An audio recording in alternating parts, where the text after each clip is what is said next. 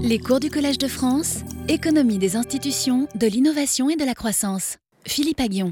Alors j'avais commencé à vous parler de... Donc on, avait parlé d'incitation à l'innovation la dernière fois. Et, euh, et donc là, et on avait commencé à parler... Donc on avait parlé des incitations monétaires. Euh, euh, et puis on avait parlé des, droits de propriété sur l'innovation. Hein. et, ensuite, on a commencé à parler de, d'impôts et d'innovation, de taxes et innovation, en, regardant l'effet de la mise en place d'un, crédit, en fait, d'impôt sur les activités de recherche, de déduction d'impôts en Grande-Bretagne. On avait vu que ça avait des effets euh, significatifs sur euh, la RD et également sur les brevets en Grande-Bretagne. Donc je vais continuer là maintenant à parler encore d'impôts et après je vais parler de financement de l'innovation. D'accord? Euh, donc, euh, donc là maintenant, je vais, en fait, euh, je vais vous parler de, l'effet que l'impôt a sur la mobilité des chercheurs. D'accord? En fait, ce qu'il faudrait, on va, on va mettre ça petit à petit en place, mais ce n'est pas encore là, c'est-à-dire qu'il y a toute une théorie, comme je l'ai dit, de la, taxation optimale, euh, mais où il n'y a pas l'innovation dedans. Et maintenant, ce qu'on commence à faire, c'est de dire, voilà, il faut faire une théorie où on, inclut l'innovation. Et, euh, et, voilà, et on, on, on, utilise ce modèle-là pour regarder systématiquement euh, les données. Mais ce stade-là n'est pas encore franchi. Quoi. Ça, ça va être, disons, les prochaines années, c'est tout un programme de recherche sur repenser le système fiscal, la fiscalité, mais en incluant l'innovation de manière systématique. Pour le moment, ce que vous avez, c'est des articles qui regardent tel et tel aspect de la fiscalité pour montrer qu'il y a un effet, c'est-à-dire pour alerter sur le fait qu'il y a un effet de la fiscalité sur, euh, sur l'innovation.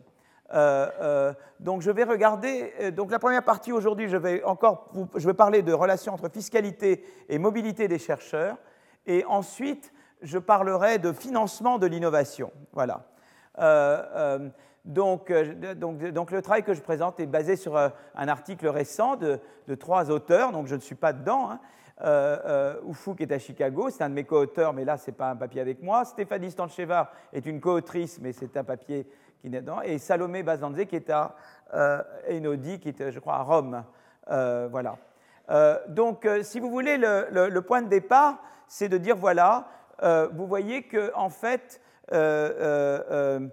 si on regarde le lien entre, euh, donc je reprends les données historiques, si vous voulez, euh, euh, et on voit que si on regarde le, on voit qu'une partie croissante, c'est-à-dire plus, ça c'est l'âge des chercheurs, et on voit qu'avec l'âge, eh bien, en fait, si vous voulez, la migration est plus grande pour les inventeurs que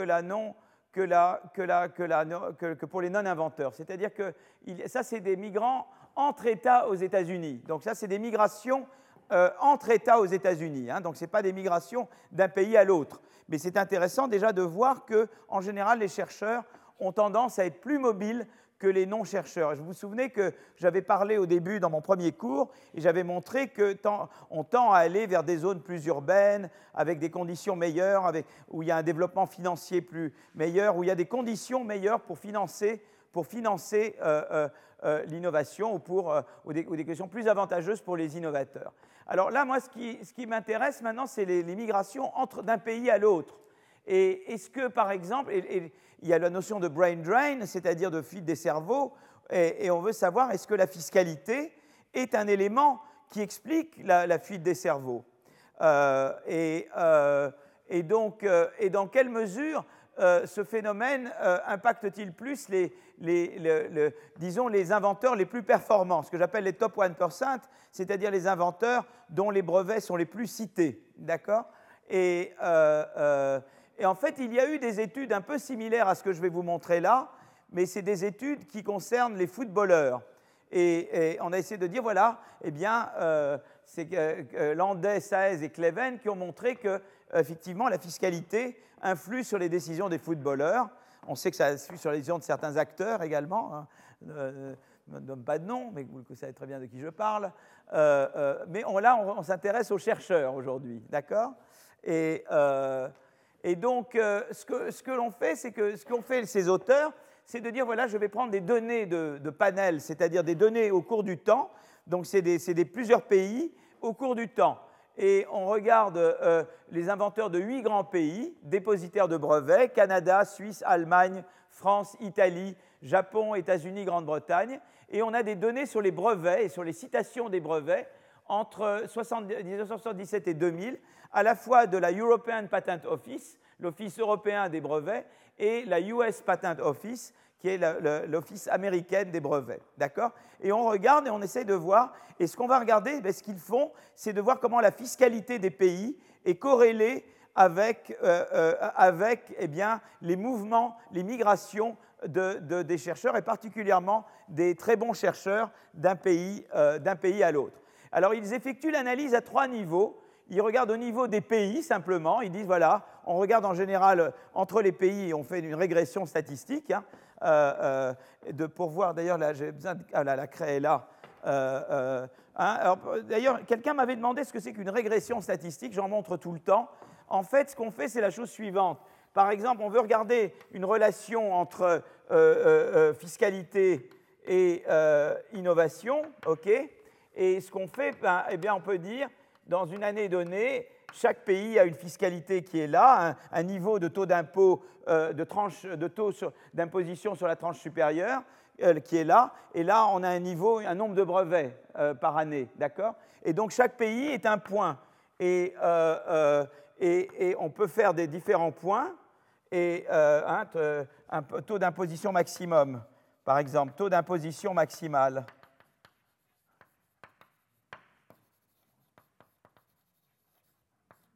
Et on peut faire différents pays et, on met des points. Et qu'est-ce que c'est qu'une régression? Chaque pays est un point parce que chaque pays vous donne un taux d'imposition maximum et un niveau d'innovation. Eh bien, on fait la droite qui minimise la distance aux différents points. C'est ça une régression. Vous voyez ce que je veux dire? Vous tracez la droite qui est, disons, vous faites la somme des distances vous voyez, et la somme des carrés des distances, en fait. Et c'est la droite qui minimise la somme des carrés des distances. Vous avez un nombre de points, et vous tracez la droite, et c'est la régression des simples moindres carrés. D'accord? C'est voilà, une régression, c'est ça. C'est à partir vous avez un ensemble de points, et vous tracez une droite qui, qui représente le mieux cet ensemble de points. Voilà. Et, c'est ça la régression. Et quand vous faites une régression, vous déterminez eh ben, quelle est la pente de cette droite et, voilà la caractéristique de cette droite. Et c'est ça que vous donne la régression. Donc maintenant, ceux qui avaient la question, qu'est-ce que c'est qu'une régression hein, Voilà, maintenant vous savez. Euh, euh, donc ils vont faire d'abord une, régression au niveau macroéconomique. Euh, ensuite, on va regarder des, pays hein, et on va, faire des expériences parce que tout ce que vous donne la première chose, c'est des corrélations, pas des causalités. Et pour avoir des causalités, eh bien, on va explorer des, euh, expériences naturelles. C'est à dire, voilà, il y a eu des réformes où s'est passé certaines choses dans certains pays et ça a affecté, euh, ça a affecté de telle manière la migration des chercheurs. Et le troisième niveau, c'est un niveau individuel. Euh, euh, sur données US, on regarde au niveau des individus comment les individus migrent ou migrent pas, et sur des données d'individuels, donc beaucoup plus micro, d'accord? Et, en gros, c'est ça. Et souvent, c'est comme ça en économie. Aucun, en général, on fait converger plusieurs bases de données et, on voit que ça converge ou que ça converge pas. Vous voyez qu'on veut avoir de l'information venant de différentes euh, sources et on veut savoir si, si en fait c'est convergent. D'accord? Alors là, cette, ce diagramme vous dit en gros que euh, mieux on est cité, en général, plus haut est le revenu. Alors, ce n'est pas exactement comme ça, mais en général, les gens très cités, les gens qui ont des brevets très cités, typiquement, vont être dans le top 1%. Vous voyez? Euh, euh, Et puis, à un niveau de citation moindre, on va être entre le top 1 et le top 5% des revenus, etc. Il y a un lien clair entre, et ça, c'est le revenu, c'est le revenu annuel hein, en, dollars. Et les gens qui ont des, brevets très, très cités, euh, en général, euh, euh, peuvent gagner beaucoup d'argent. Voilà. Donc, et, donc, si vous voulez, il y a un lien entre. On voit déjà sur ce diagramme qu'il y a un lien entre la qualité des brevets qu'on produit et, et, le, et quand j'avais parlé d'inégalité, vous vous souvenez, d'innovation, j'avais montré que plus on avait des brevets cités, plus on gagnait de l'argent. Voilà, c'est une source de revenus, quoi. Et, alors, je dis, il y avait, tiens, justement, j'étais avec Bill Gates hier, c'est drôle, il était à Paris, et j'ai. Euh, quelqu'un là.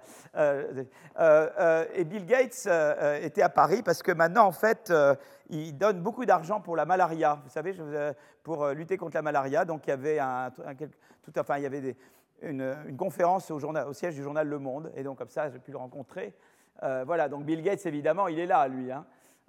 Tout en haut, tout en haut. Quoi. Mais il y a des gens un peu moins que Bill Gates, mais qui sont, voilà, c'est des gens qui gagnent, qui ont gagné, leur, qui, ont, qui sont devenus riches par l'innovation. Hein. Voilà. Et donc, évidemment, il y a l'idée, pourquoi je vous montre ce diagramme? Parce qu'évidemment, si j'impose, euh, euh, l'idée, c'est que si je surtaxe ces gens-là, je peux désinciter à l'innovation. C'est ça la crainte, quoi. Voilà. Donc, euh, donc on veut, c'est ça qu'on veut regarder. D'accord? Alors là, c'est la distribution des, revenus des, inventeurs hein, dans, le, dans, le, dans, le, survey de la, de la, de la National Science Foundation. Et on voit en gros que les revenus sont distribués là. La plupart des inventeurs sont, voyez, sont gagnent 100 000 euros par an, mais vous en avez qui gagnent, voyez, qui sont là. Voyez, donc ça, c'est les.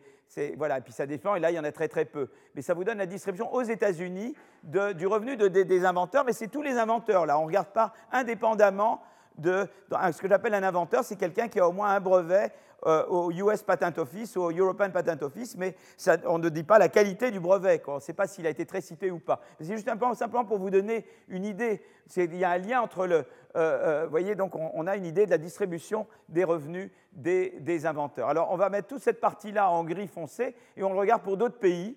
donc ça, c'est la Suisse, l'Allemagne, la France, le Japon. C'est intéressant d'ailleurs que euh, ça culmine, le point culminant n'est pas au même niveau selon que c'est les États-Unis ou ailleurs. En France, le point culminant est entre 30 000 et 50 000 euros, donc un peu plus bas qu'aux États-Unis où, euh, euh, où, ça culmine autour de 100 000 dollars. Voilà.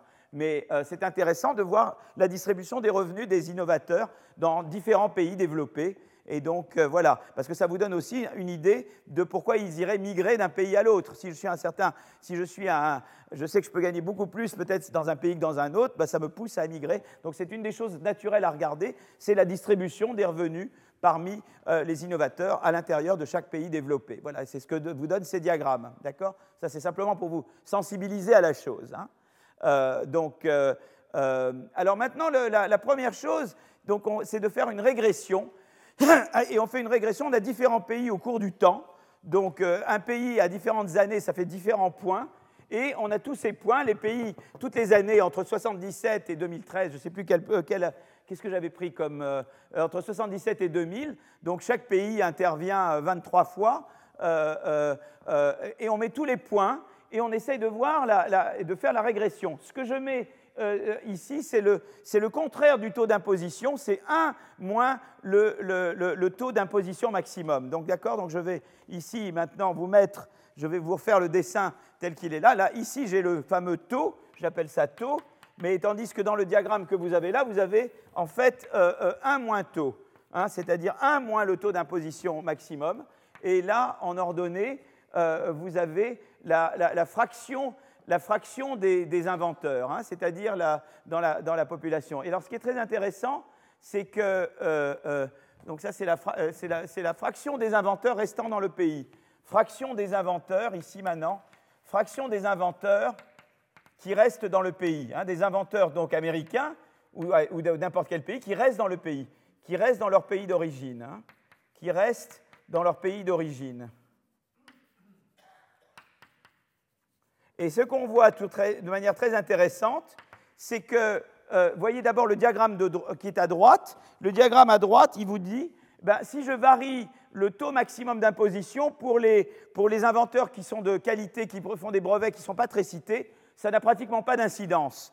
Donc vous ne perdez pas les mauvais, quoi. Vous voyez ce que je veux dire? Enfin, les mauvais, ils ne sont pas mauvais. Pour breveter, il faut être pas mauvais. Mais enfin, les moins bons, voilà. Vous ne les perdez pas. Donc, si vous voulez faire, vous voulez faire euh, euh, des impôts comme certains de mes collègues recommandent, vous gardez les, chercheurs, euh, voilà, pas les. Mais par contre, vous perdez les, chercheurs qui ont des, brevets très cités. Vous voyez que là, c'est très intéressant, c'est que là, vous voyez vraiment que plus, là, c'est donc moins vous imposez, moins le taux maximum est élevé, plus vous gardez une fraction importante de vos chercheurs de qualité. Voilà, donc c'est quand même intéressant. Donc vous faites la, taxe à 75%, dont Emmanuel Macron disait c'est Cuba sans le soleil. Bah, évidemment, Cuba sans le soleil, ça vous fait partir ces gens-là. Voilà. Donc ça c'est le, voilà, ça c'est le, ça c'est intéressant, quoi. C'est quand même une chose intéressante. Voilà.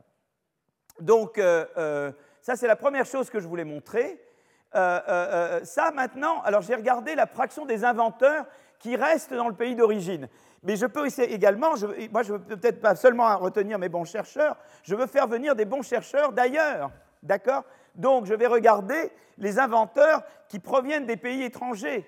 Et, vous voyez que là, il y a à nouveau ça, bon, ça a un petit peu d'incidence sur, les, sur les, inventeurs étrangers de qualité moyenne, euh, en termes de citation de brevet, mais vous voyez que là, il y a un vrai effet, euh, euh, une vraie élasticité, c'est-à-dire que là, vraiment, c'est important, je, je fais venir beaucoup plus de très bons chercheurs étrangers quand j'ai un taux maximum de taxation qui est moins élevé. Voilà, donc c'est quand même très intéressant, c'est que ça fait non seulement, ça vous permet de retenir vos bons chercheurs, mais ça vous permet d'attirer des bons chercheurs étrangers. Donc ça, c'est quand même intéressant.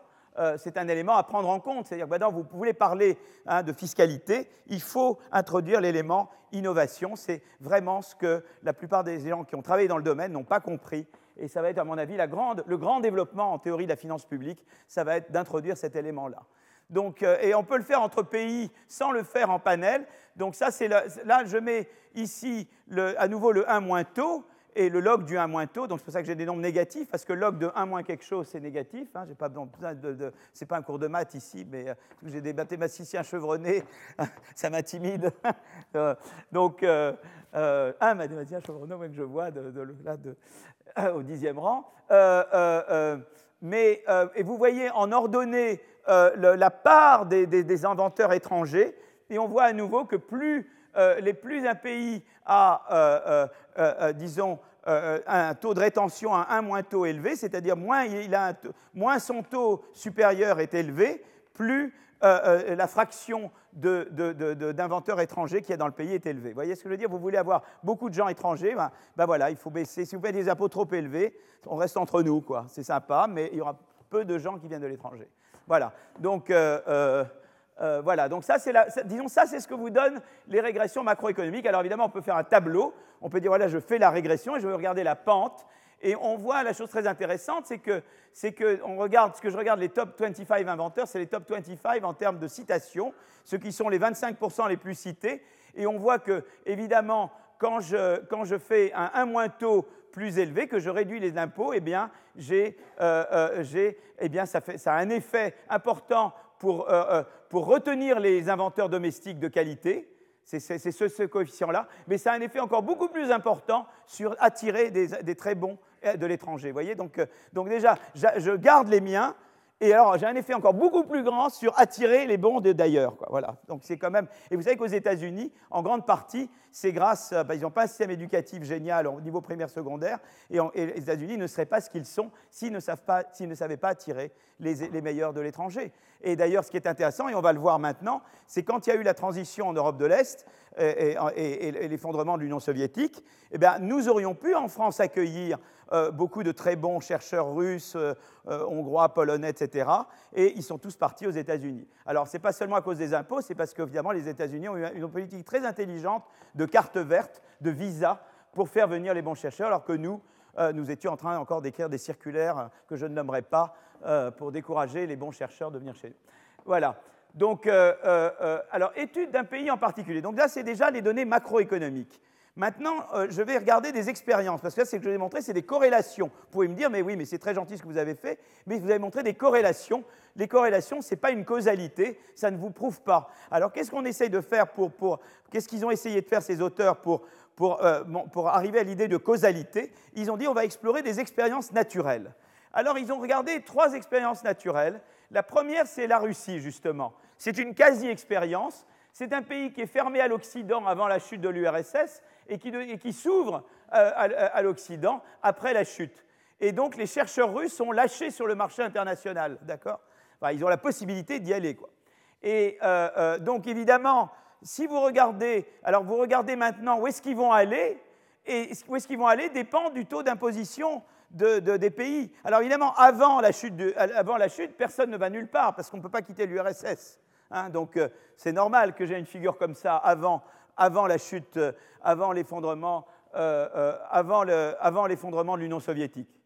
mais ce qui est très intéressant, c'est qu'après l'effondrement de l'Union soviétique, on voit que plus les pays ont des, des taux marginaux, donc ici, ce n'est pas le 1 moins taux que je représente, ici, c'est le taux que je mets, voyez Donc plus un pays a un taux élevé, moins les gens viennent. voyez Donc on va beaucoup aux États-Unis, voyez hein, les, Russes partent aux États-Unis, vont au Canada, euh, etc. Euh, euh, la Finlande également.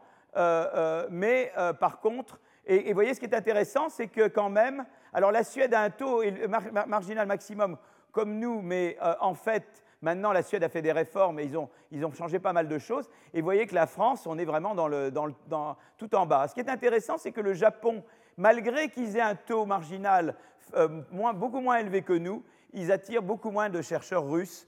Donc, je ne sais pas pourquoi ils ne sont pas partis au Japon. Et euh, peut-être qu'il y a d'autres choses qui font que je sais pas. là, je ne connais pas bien le Japon. Donc là, peut-être a des grands spécialistes du Japon qui peuvent m'expliquer.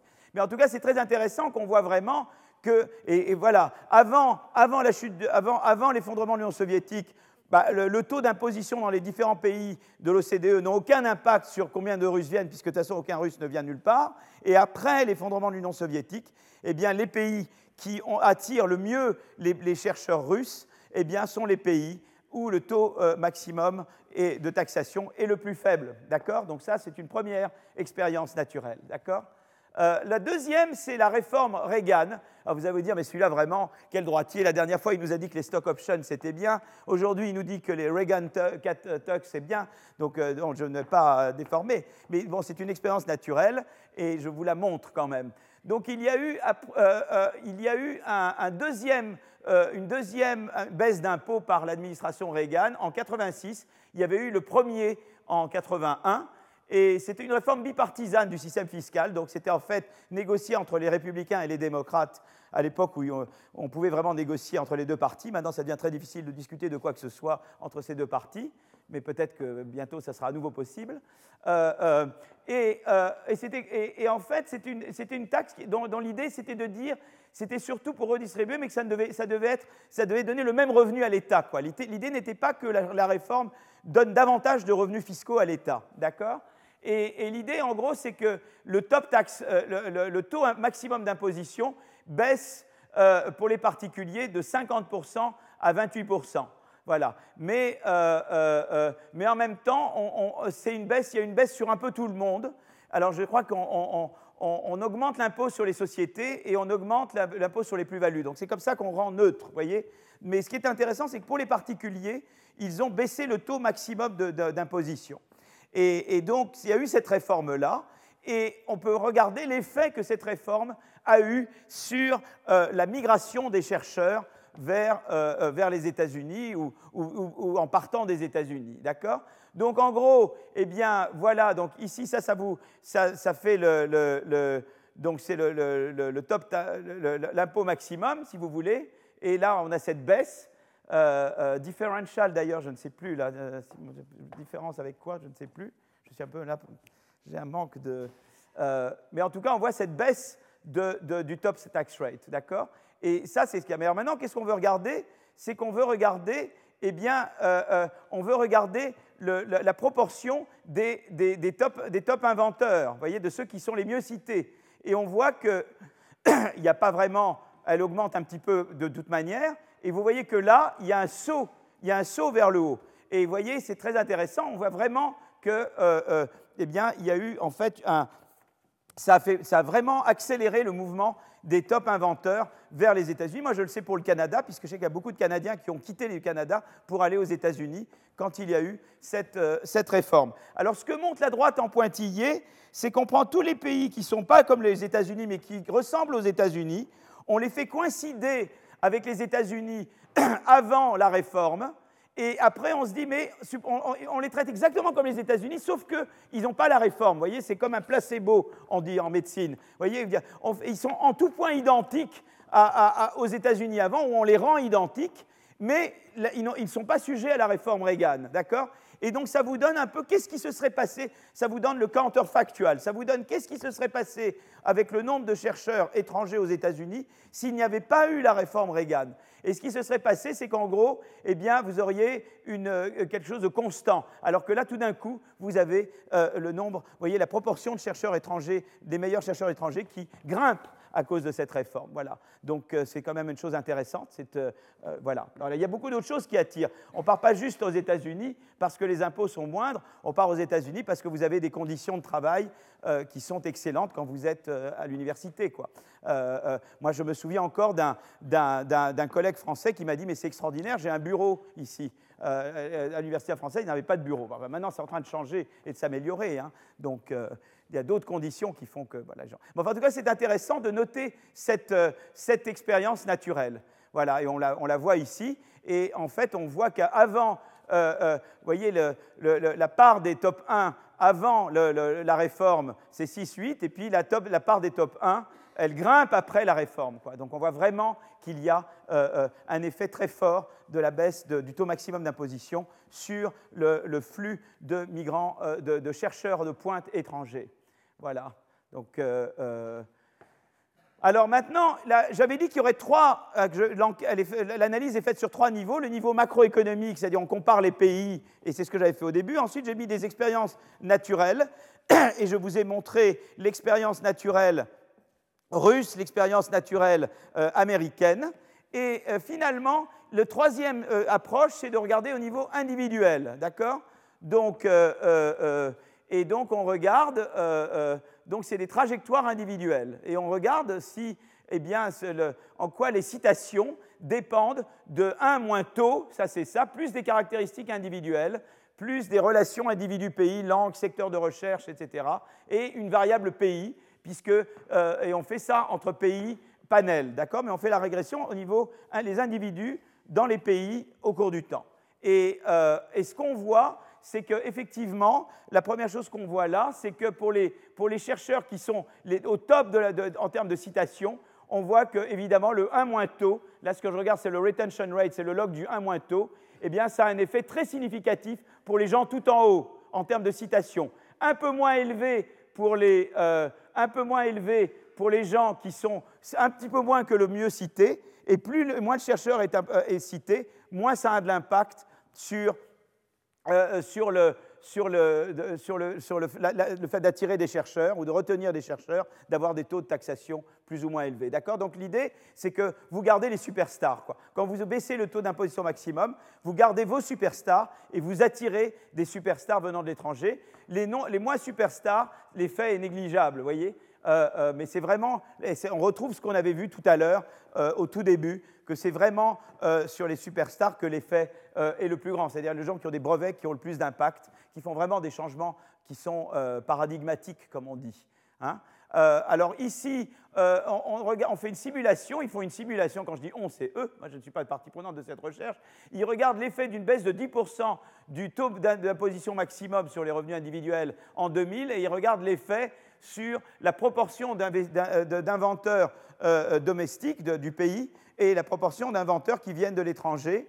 Et on voit d'abord que même sur les inventeurs domestiques, eh bien, euh, euh, on voit que ça a euh, un effet important. C'est les top domestic inventors qu'on regarde. Et, on voit que quand même baisser, baisser de 10% le, taux maximum d'imposition en 2000, eh bien en 2015, ça augmente dans tous les pays le, eh bien, le, nombre de, la proportion d'investisseurs, de, disons ça augmente le, nombre d'inventeurs domestiques.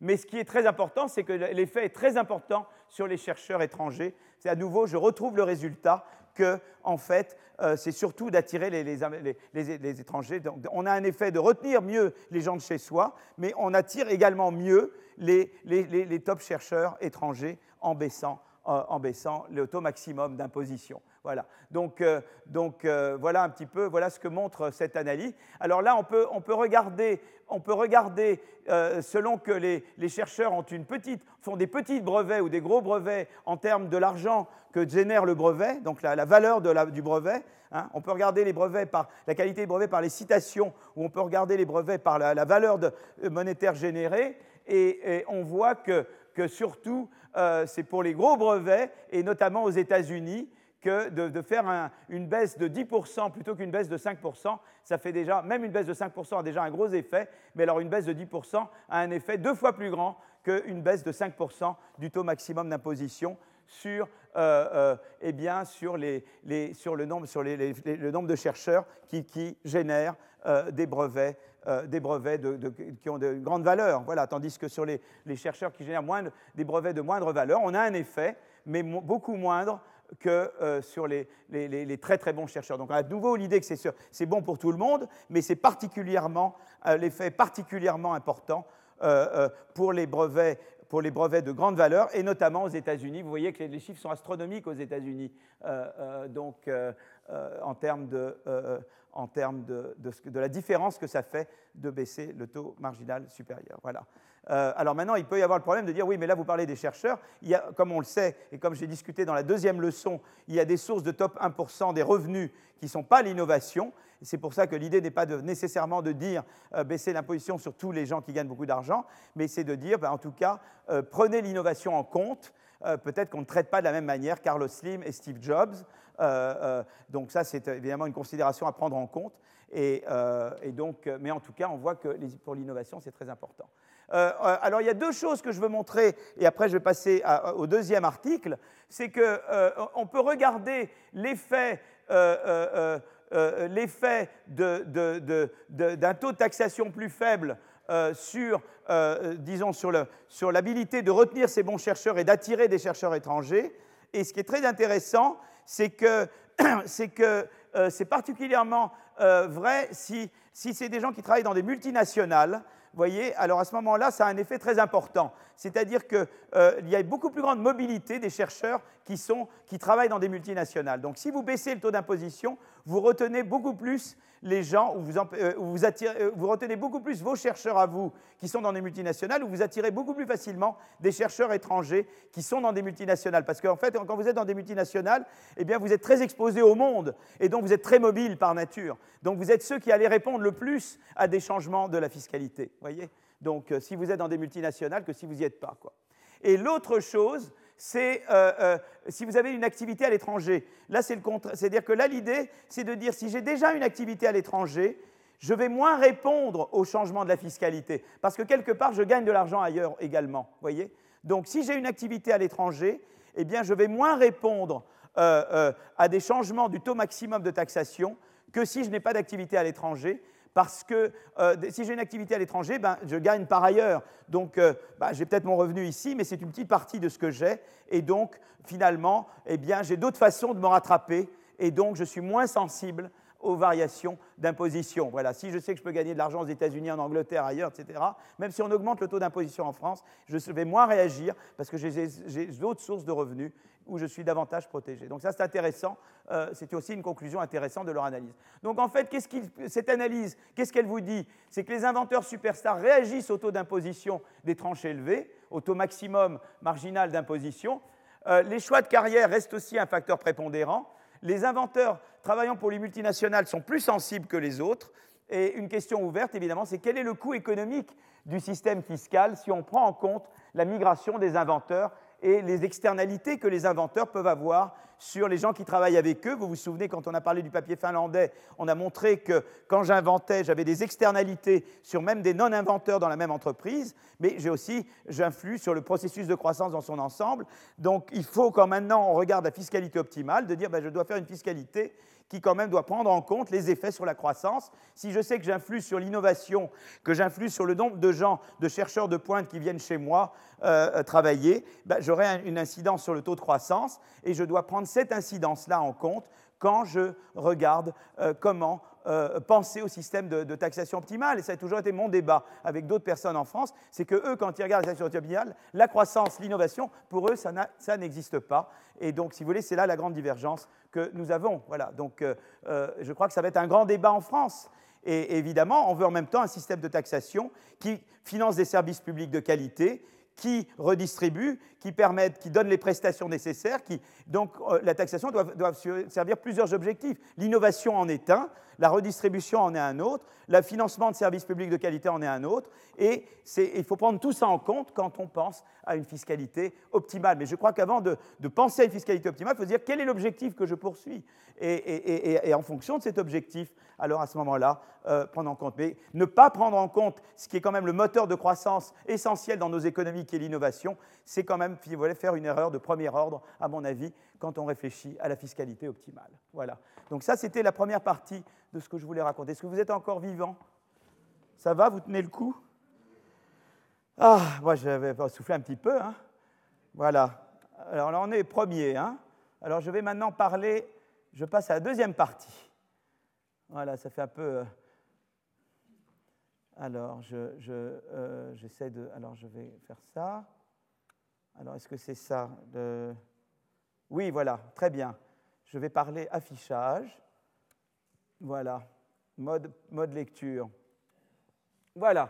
Donc maintenant, je passe à la deuxième partie. Je vais boire quand même une petite gorgée d'eau. Hein.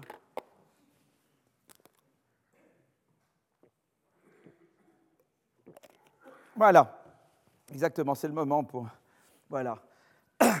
Alors, je passe maintenant au financement de l'innovation. Donc, d'accord? Donc, j'ai parlé des incitations à l'innovation, j'ai parlé un petit peu de fiscalité, en vous montrant surtout que c'est un sujet important. Le plus difficile reste à faire pour ce qui est d'analyser la fiscalité de l'innovation et, l'incidence de l'innovation sur comment penser la fiscalité en général. Euh, maintenant, je vais parler du financement de l'innovation et notamment du rôle du capital risque. En anglais, venture capital, hein, mais c'est le capital risque dont on parle. Voilà. Et les travaux importants, ça a été fait par deux, collègues, euh, Steve Kaplan et Per Stromberg. Et euh, voilà. Et, en fait, euh, le prix Nobel cette année a été annoncé par Per Stromberg. Si vous êtes allé à la télévision et que vous avez vu l'annonce du prix Nobel d'économie, c'était Per qui annonçait que Art et Holmström avaient le prix Nobel. Voilà. Donc tout ça reste en famille. Et, Steve Kaplan est un bon copain qui est à, qui est à Chicago. Voilà. Euh, donc, enfin, je voudrais d'abord parler un petit peu, faire un petit peu de préliminaire. Je vais revenir au contrat incomplet et au contrôle. Vous voyez, on revient à Art tout le temps. Et, euh, euh, la question est la suivante, c'est comment les entreprises décident-elles de leur structure financière? Décident-elles de se financer? Vous voyez, je peux me financer de différentes façons. Je peux me financer par, euh, par action, notamment des actions avec vote, mais à ce moment-là, si je me finance par action avec vote, vous avez des droits de vote, mais j'ai peut-être pas envie que vous veniez me dire ce que je dois faire, voyez et, sinon, et puis en général, vous avez un pourcentage du revenu. Et puis sinon, je peux me financer par dette, c'est-à-dire que par dette, ça veut dire que tout le revenu est pour moi, sauf que je dois vous rembourser quand même. Donc si mes revenus sont moindres que ce que je vous dois, vous avez tous les revenus et moi, je n'ai rien du tout. Euh, euh, et puis tout ce que j'ai en plus de ce que je vous dois me revient à moi entièrement. Ça, c'est la dette. Et en même temps, ça me donne du contrôle, d'accord? Donc, euh, il y, a différentes façons de se financer, d'accord? Et je m'interroge à la question, comment je vais financer mes investissements? Alors, il y a toujours un point de départ et, Modigliani et Miller ont tous eu le prix Nobel chacun, mais ils ne l'ont pas eu en même temps. Et euh, euh, Modigliani et Miller ont, écrit un papier et, en disant la chose suivante. Si on est dans un monde où les contrats sont complets, essentiellement, où il n'y a pas de coût de transaction, hein, euh, si on est dans un monde où il n'y a pas d'asymétrie d'information, si on est dans un monde où tout marche bien, la, structure financière de l'entreprise n'a pas d'importance sur la valeur de l'entreprise. C'est-à-dire qu'en gros, je peux me financer de la meilleure manière. Je peux décider que je me finance par action, mais mes actionnaires, eux, vont rattraper la chose. C'est-à-dire qu'on peut toujours racheter et vendre, et il n'y a aucun problème. C'est-à-dire qu'ils ont démontré un théorème disant, dans ce cas-là, si vous voulez, c'est l'histoire de la pizza. Euh, ils ont dit, quand on est dans un monde comme ça, il y a ce qu'on appelle le théorème de cause. Cause, ça s'écrit comme ça, qui lui aussi a eu le prix Nobel. Euh, euh, cause. Et je vais essayer d'effacer quelque part. Là, non, ben, je peux écrire là. Et en gros, l'idée de dire, dans un monde comme ça, quand dans un monde où il n'y a pas d'asymétrie d'information, où les contrats sont complets, qu'est-ce que dit cause? Il dit, on écrit un contrat ensemble, on peut séparer totalement ce qui maximise le gâteau que nous produisons et la distribution du gâteau entre vous et moi voyez, on peut séparer l'un de l'autre. Ce qui est taille du gâteau, de distribution du gâteau, peuvent être complètement séparés l'un de l'autre. Et en fait, euh, Monique Miller, la manière dont, euh, les gens l'enseignent, c'est qu'ils disent c'est la pizza. Hein. Vous allez rue des Canettes, là, qui était le premier pizzaiolo, moi là que j'ai appris à manger, que j'ai le goût de manger. Vous avez la pizza, hein, et la pizza, quelle que soit la manière dont je la divise, elle reste la pizza, quoi. Elle ne change pas de taille. Vous voyez, la manière dont je divise la pizza n'affecte pas la taille de la pizza. Ça, c'est le monde de Modigliani et Miller, d'accord? Donc, évidemment, c'est un peu comme Solo sur la théorie de la croissance. Le, le, modèle de base en théorie de la croissance, c'est le modèle de M. Solo, où dans son monde, il n'y a pas de rôle pour la politique de croissance et il n'y a pas de croissance à long terme. Eh bien, si vous voulez, l'équivalent de Solo en théorie de la finance de l'entreprise, c'est ce fameux théorème de Modigliani-Miller qui vous dit si vous êtes dans un monde sans coût de transaction, avec contrat complet, etc., eh bien, euh, en fait, il, redécouvre le théorème de cause, mais euh, il ne le mentionne pas, d'ailleurs, si je m'abuse, euh, à, la, finance. La, manière dont vous financez votre, votre investissement n'a pas d'impact sur la valeur de votre entreprise. Voilà. C'est deux choses totalement séparées. La valeur de votre investissement, elle dépend que des actions que vous prenez réellement et puis après vous vous financez d'une manière ou d'une autre. Mais ça ne dépend que de ça. La manière dont vous distribuez le gâteau entre l'entrepreneur et ses financiers n'a aucun impact sur la valeur générée par le projet. Voilà, ça c'est le monde de Modigliani-Miller. Alors évidemment, on sait que dans la réalité, c'est important la structure financière. Mais si vous voulez, c'est le, le, point de référence. On part de Modigliani-Miller. Donc euh, quelqu'un qui fait de la finance de l'entreprise, je pourrais vous faire un cours entier sur la finance de l'entreprise, mais je ne vais pas le faire. Peut-être une autre année, je le ferai. C'est le point de départ. Et à chaque fois, on essaie de voir comment on s'écarte de Modigliani Miller. De la même manière que quand je fais la théorie de la croissance, je pars de Solo et je montre comment je m'écarte de Solo. Et bien, c'est la même chose en théorie de la finance de l'entreprise. D'accord? Donc, euh, euh, voilà. Alors, il y a des gens qui ont dit, mais enfin, dans la réalité, il y a des choses. Par exemple, Fama Miller, le même Miller avec un qui s'appelle Fama, euh, eh bien, ils ont dit, oui, mais dans la réalité, d'un côté, si je me finance trop par dette, je suis over-leveraged, j'ai des grandes probabilités de faillite. Et il y a des coûts de faillite. Évidemment, dans le monde de Modigliani Miller, la faillite n'a pas de coût. Donc là, tout d'un coup, on introduit des coûts de faillite. si je me finance trop par equity, eh bien, l'avantage du financement par dette, c'est que, je paye moins d'impôts. Aux États-Unis, quand vous vous financez par dette, vous pouvez déduire vos dettes de l'assiette de votre impôt. Donc les gens aiment se financer par dette, mais si vous financez trop par dette, vous allez en faillite. Et donc la théorie de Fama Miller, c'est de dire oui, je vais rajouter des choses à Modigliani Miller, je vais rajouter l'État qui vous dit que la dette, qui vous rend la dette avantageuse, et les, coûts de faillite qui rend la dette pas avantageuse, et l'arbitrage entre les deux va me donner une structure optimale, un partage optimal entre ce que je finance par dette et ce que je finance par action. Vous suivez ce que je, ce que je dis? Levez la main s'il y a des choses. Alors, euh, euh, voilà. Alors, il y a eu euh, une autre approche. Bon, c'est pas très profond. C'est sympa, mais c'est pas très profond comme approche. Avoir une théorie basée uniquement sur le fait qu'on paye moins d'argent si on a de la dette, voilà. On voulait des raisons plus profondes. Alors, il y a eu l'approche par les incitations. C'est de dire, ben, finalement, le contrat de dette et le contrat d'action, c'est différent. Le contrat de le financement par action, en gros, si moi je fais Y, je dois payer ce qui me reste, mon revenu, si je me finance par action, c'est 1 moins alpha y, c'est-à-dire que je dois donner alpha y va aller à, l'investisseur extérieur, au financier, et euh, moi je me garde 1 moins alpha y. Donc si je me finance par action, ce qui me reste, c'est ça. Si je me finance par dette, c'est très différent. Si je me finance par dette jusqu'à ce que je dois R et ce que je dois à mon créditeur, l'investisseur dans ce cas-là s'appelle créditeur, eh bien évidemment, tant que mon revenu est moins que ce que je lui dois, j'ai zéro mais après j'ai tout. Voyez Après tout me revient. Et vous voyez que c'est des schémas qui, sont différents. Voyez, vous, en fonction de la performance, vous voyez, ça a des formes différentes. Et donc on peut dire pour des raisons d'incitation, on peut dire je veux l'un ou l'autre.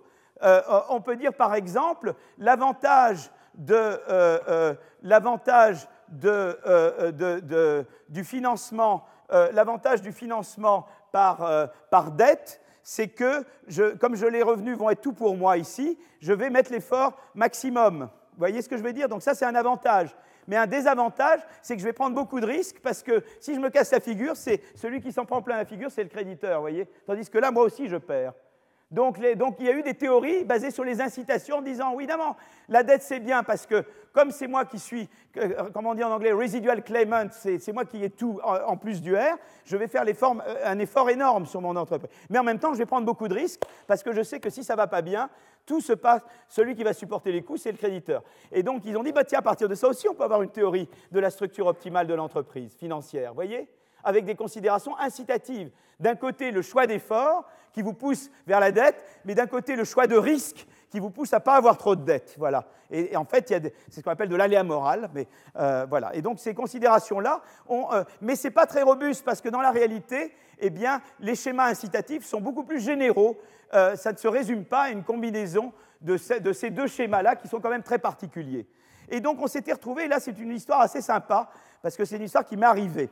Voilà, et, c'est comme ça que j'ai commencé à travailler sur les trucs de Hart un petit peu. Donc ça, je vous raconte un peu mon histoire. Donc on était un peu bloqués parce que Hart et Holmström avaient fait un papier ensemble, justement les deux qui ont eu le prix Nobel, en disant, mais ça ne peut pas être vraiment l'histoire parce que si c'est vraiment des schémas incitatifs sur les revenus, si on ne distingue entre la dette et, les actions que, que, que, du point de vue de la manière dont ils distribuent les revenus entre l'investisseur et l'entrepreneur, en général, le schéma incitatif va être beaucoup plus compliqué qu'une combinaison de, dettes et d'actions en ce sens-là. voyez Et je n'ai pas besoin d'avoir dettes et actions. Je peux écrire directement un schéma incitatif. Je peux directement dire, mon, cher ami, euh, euh, vous, avez, vous faites Y, eh bien vous aurez un revenu optimal, R star de Y, qui n'a aucune raison a priori d'être une combinaison de ça et de ça.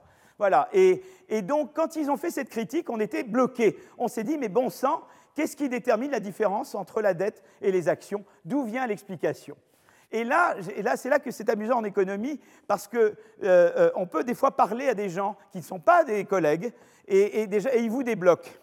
Et j'avais une des amies de ma maman euh, qui était dans l'immobilier à Boston. Il habitait Brookline, qui était un, une banlieue de Boston. Et donc, on dit, je dînais chez ce monsieur, je lui ai écouté, je suis que sur quoi tu travailles? J'étais étudiant à l'époque, je dis, je travaille sur truc, je me casse le nez parce que je ne comprends pas. Pourquoi on veut distinguer entre. Quelle est la théorie? Toutes les théories qui existent ne sont pas satisfaisantes. Et alors, je lui ai posé la question, et j'ai eu un coup de bol. Je lui ai dit, écoute, toi, comment tu te finances, toi? Il me dit, mais moi, évidemment, par dette, pas par action. Et j'ai dit, pourquoi pas par action? Il m'a dit, parce que je, I want to be the boss. Et ça, ça a été le déclic. Bon sang, j'ai dit, voilà. Mais oui, c'est exactement ça. Et donc, et donc l'erreur, c'était de distinguer en termes de, revenus et pas en termes de contrôle. Et donc, on a bâti avec mon ami Bolton euh, euh, une théorie euh, du revenu, une théorie de. Donc, Bolton, il est maintenant à Columbia. Il était président de la American Financial Association. Et donc, le papier est sorti en 92, mais cette idée-là, on l'a eue en, en 85 en fait, ça, met du temps. Hein. Euh, et, en fait, on s'est dit, mais voilà, faisons une théorie où justement c'est les droits de contrôle qui vont tout déterminer. Mais pour avoir du contrôle, eh bien, il faut retourner chez Hart. Il faut des contrats incomplets, il faut des conflits d'intérêts entre l'investisseur et l'entrepreneur, et nous allons refaire une théorie de la structure financière à partir de là. Vous, euh, vous me suivez là? Bon, alors je vais effacer un petit peu là. Euh, j'ai fait ça un peu à la gauche. Donc évidemment, tout ça, ce n'est pas dans Modigliani Miller, hein, tout ça. Voilà. Alors, euh, qu'est-ce qu'on a fait à ce moment-là? On, a dit, bon ben voilà, on va prendre une histoire, d'accord? On va raconter une histoire. Vous savez, en économie, c'est souvent comme ça. Il faut savoir raconter des histoires. Et, après, vous essayez de modéliser votre histoire, et c'est comme ça que vous démarrez. Et, en, théorie appliquée, en tout cas. Alors, je reprends mon fil, et je dis, voilà, euh, euh, euh, eh bien, l'idée, c'est la chose suivante. C'est-à-dire qu'on s'est dit, mais il y a quand même des, il y a des différentes façons de se financer. Je peux me financer par des actions avec vote. Donc à ce moment-là, évidemment, l'investisseur, mettons que vous avez un monde où vous avez deux, deux, personnes, vous avez l'entrepreneur, le type qui a eu l'idée, qui veut financer son projet, c'est typiquement un innovateur. Hein. Donc je vais l'appeler entrepreneur, mais l'entrepreneur, c'est l'innovateur, si vous voulez. C'est lui qui vient avec l'idée. Lui, il a l'idée et vous avez l'investisseur qui, lui, a l'argent. Lui, il a les, lui, il a les ressources. D'accord? Et, voilà, et ce monsieur-là n'a pas d'argent, celui-là, il a les idées, lui n'a pas les idées, mais il a les ressources, et, ils vont faire affaire ensemble. D'accord? Donc vous êtes l'entrepreneur, vous vous dites, ben, j'ai besoin de financer mon investissement, sinon je ne vais pas y arriver. J'ai trois moyens de le financer. Un, c'est par des actions avec vote, Bien sûr, évidemment, l'investisseur, il va venir m'embêter tout le temps. Quoi. Il va me dire, fais ci, fais ça. Moi, j'ai un cousin qui est dans le cinéma, il me dit qu'il est persécuté par ses producteurs, voilà, qui viennent tout le temps lui dire, mais tu dois faire comme ci, tu dois faire comme ça, c'est terrible. Donc le type, il veut pas. Quoi. C'est, l'histoire de mon, c'est l'histoire de mon, de mon, de mon, de mon, de mon, agent immobilier à, bah, à Brookline, d'accord? Donc il peut faire action avec vote. Mais ça, c'est pas très sympa parce qu'il va l'obliger peut-être à faire des choses qu'il ne veut pas faire. Euh, euh, on va essayer de comprendre pourquoi il n'a pas les mêmes objectifs. Deuxièmement, ça peut être des actions sans vote. Il y a ce qu'on appelle en anglais des non-voting shares. Le, euh, problème des non-voting shares, c'est que, et on va voir le problème que c'est, c'est que, évidemment, là, je fais ce que je veux, mais seulement l'investisseur ne peut ne pas marcher. Il dit, moi, écoute, je mets de l'argent, je te laisse faire ce que tu veux, peut-être que tu vas me faire aller dans le mur, et j'ai peut-être pas très envie de te financer avec des actions euh, sans vote. Tu vois ce que je veux dire? Surtout si tu n'as pas de collatéral. C'est tout si tu ne peux pas gager ton investissement sur ta maison ou sur, des biens que tu as. Tu vois ce que je veux dire? Là, je suis l'action sans vote, je ne suis pas très content. Bon. Et puis, il y a le financement par dette. Le financement par dette, qu'est-ce que c'est? C'est qu'en gros, je prête de l'argent à Simon et, Simon, tant qu'il me rembourse, ça va. Mais si et donc il a le contrôle et tout. Mais s'il ne me repaye pas mon R, il y a transfert de contrôle. Et c'est le mécanisme de faillite, d'accord? Et, donc on a le et, là c'est du contrôle contingent, c'est-à-dire que euh, Simon, qui, qui, prêtait à qui? C'était toi qui me prêtais ou c'est moi qui te prêtais? Vous prêtais Je vous prêtais à vous. Donc Simon a le contrôle tant que Simon peut me repayer, mais si Simon ne peut pas me repayer, je reprends le contrôle. C'est du contrôle contingent. Voilà. Alors on, on dit voilà sous quelles conditions on peut vouloir l'un ou l'autre? Et, donc ça, c'est ce qu'on a regardé. On a dit, donc prenons le cas d'un entrepreneur qui a besoin de fonds externes pour financer un projet. Donc il va faire appel à un investisseur, donc c'est ce que j'ai là. Supposons que les objectifs divergent entre eux. L'investisseur, il, veut gagner de l'argent, essentiellement. Tandis que l'entrepreneur, il, peut vouloir d'autres choses. Il peut dire, mais je veux aussi, moi, c'est mon innovation, donc je, tiens beaucoup à ce qu'elle soit mise en œuvre. Je, suis un empire builder, comme on dit, un, constructeur d'empire. Vous voyez ce que je veux dire? Euh, Ma réputation en tant euh, qu'inventeur, euh, j'ai peut-être aussi des, avantages non monétaires à être patron d'une entreprise. Vous voyez ce que je veux dire? Et, donc, il y a des divergences. Pour qu'il y ait une théorie du contrôle, il faut qu'il y ait des divergences d'intérêts entre l'investisseur et l'entrepreneur. Et euh, voilà. Donc, par exemple, et, supposons que les objectifs divergent et que l'action à prendre ne peut pas être décrite dans le contrat. Parce que s'il y avait même des objectifs divergents, mais que je peux dire dans tel état de la nature on fait ça, dans tel autre état on fait ça, dans tel autre état on fait ça, l'allocation des droits de contrôle n'a pas de sens. Pour que là, le contrôle, pour que, euh, ça on le sait depuis la semaine dernière, pour que l'allocation des droits de contrôle ait un sens, il faut à la fois qu'il y ait divergence d'objectifs et en même temps qu'on puisse, que le contrat soit incomplet, qu'on ne puisse pas décrire ce qu'on peut faire dans chaque état de la nature. Donc on suppose ça, on suppose que les objectifs divergent, que l'action à prendre ne peut pas être décrite avant et les états de la nature ne peuvent pas être décrits, eh bien prenez une entreprise familiale. Alors, euh, une famille, donc un entrepreneur qui a une entreprise familiale, veut maintenir l'entreprise coûte que coûte, même si cela ne maximise pas les revenus monétaires espérés. Donc, par exemple, voilà, c'est un innovateur, il veut vraiment que son innovation ait lieu, euh, il y a sa réputation, il a peut-être des bénéfices privés, il veut construire un empire, voilà, pour toutes ces raisons qui ne sont pas strictement monétaires, eh bien, il veut euh, développer son entreprise, d'accord? Par contre, le financier cherche à maximiser ses profits monétaires. Voilà la, la différence d'objectif entre l'entrepreneur et l'investisseur, d'accord? Donc maintenant, on va regarder les trois types de contrats les actions avec droit de vote. L'entrepreneur, s'il se finance par action avec droit de vote, il doit partager le pouvoir avec l'investisseur qui, lui, peut lui imposer des choix que l'entrepreneur ne souhaite pas faire. Par exemple, ne pas préserver la totalité du business en cas de difficulté. En cas de difficulté, l'autre peut dire, écoute, débarrasse-toi d'une partie de ton entreprise, et l'autre va dire, mais non, c'est mon bébé, je veux le garder entièrement. Ben voilà, là, on voit tout de suite qu'il y a des différences d'objectifs. Hein, D'accord? Maintenant, l'autre alternative, c'est que moi, l'entrepreneur se finance avec des actions sans droit de vote. Donc, du coup, il a, le, beurre et l'argent du beurre, il a l'argent et on lui prête l'argent qu'il faut et on ne vient pas l'embêter. Euh, euh, seulement, le problème, donc, il obtient le financement de son projet sans nécessité de partager le pouvoir avec l'investisseur. Seulement, ça peut être inacceptable pour l'investisseur, en particulier si l'entrepreneur ne dispose d'aucune richesse personnelle pour compenser l'investisseur en cas de problème. C'est là qu'il y a l'idée que est-ce que je peux gager ma maison euh, ou pas, quoi, voilà, euh, ou des machines, ou est-ce que j'ai du capital très tangible À ce moment-là, je peux gager mes machines. Si j'ai du capital intangible, c'est surtout des idées. Là, j'ai rien à gager, quoi. Donc voilà. En général, dans les investissements très innovants, on n'a pas beaucoup de, collatéral qu'on appelle, euh, sur lesquels on puisse gager. Donc à ce moment-là, et, après il y a le financement par dette, c'est-à-dire l'entrepreneur garde tous les droits de contrôle, sauf s'il fait faillite, auquel, cas les droits de contrôle sur l'entreprise sont transférés vers l'investisseur. Par conséquent, la faillite est un mécanisme de transfert du contrôle quand les choses vont mal. Et c'était la première fois qu'on modélisait le, mécanisme de faillite comme un mécanisme de transfert de contrôle. Et, le mécanisme de, transfert de contrôle peut soit vous donner la liquidation, c'est le chapter 7 du Code de la faillite aux États-Unis, ou ça peut vous donner de la réorganisation de l'entreprise, et c'est le fameux chapter 11 de, de la loi de faillite américaine. Voyez?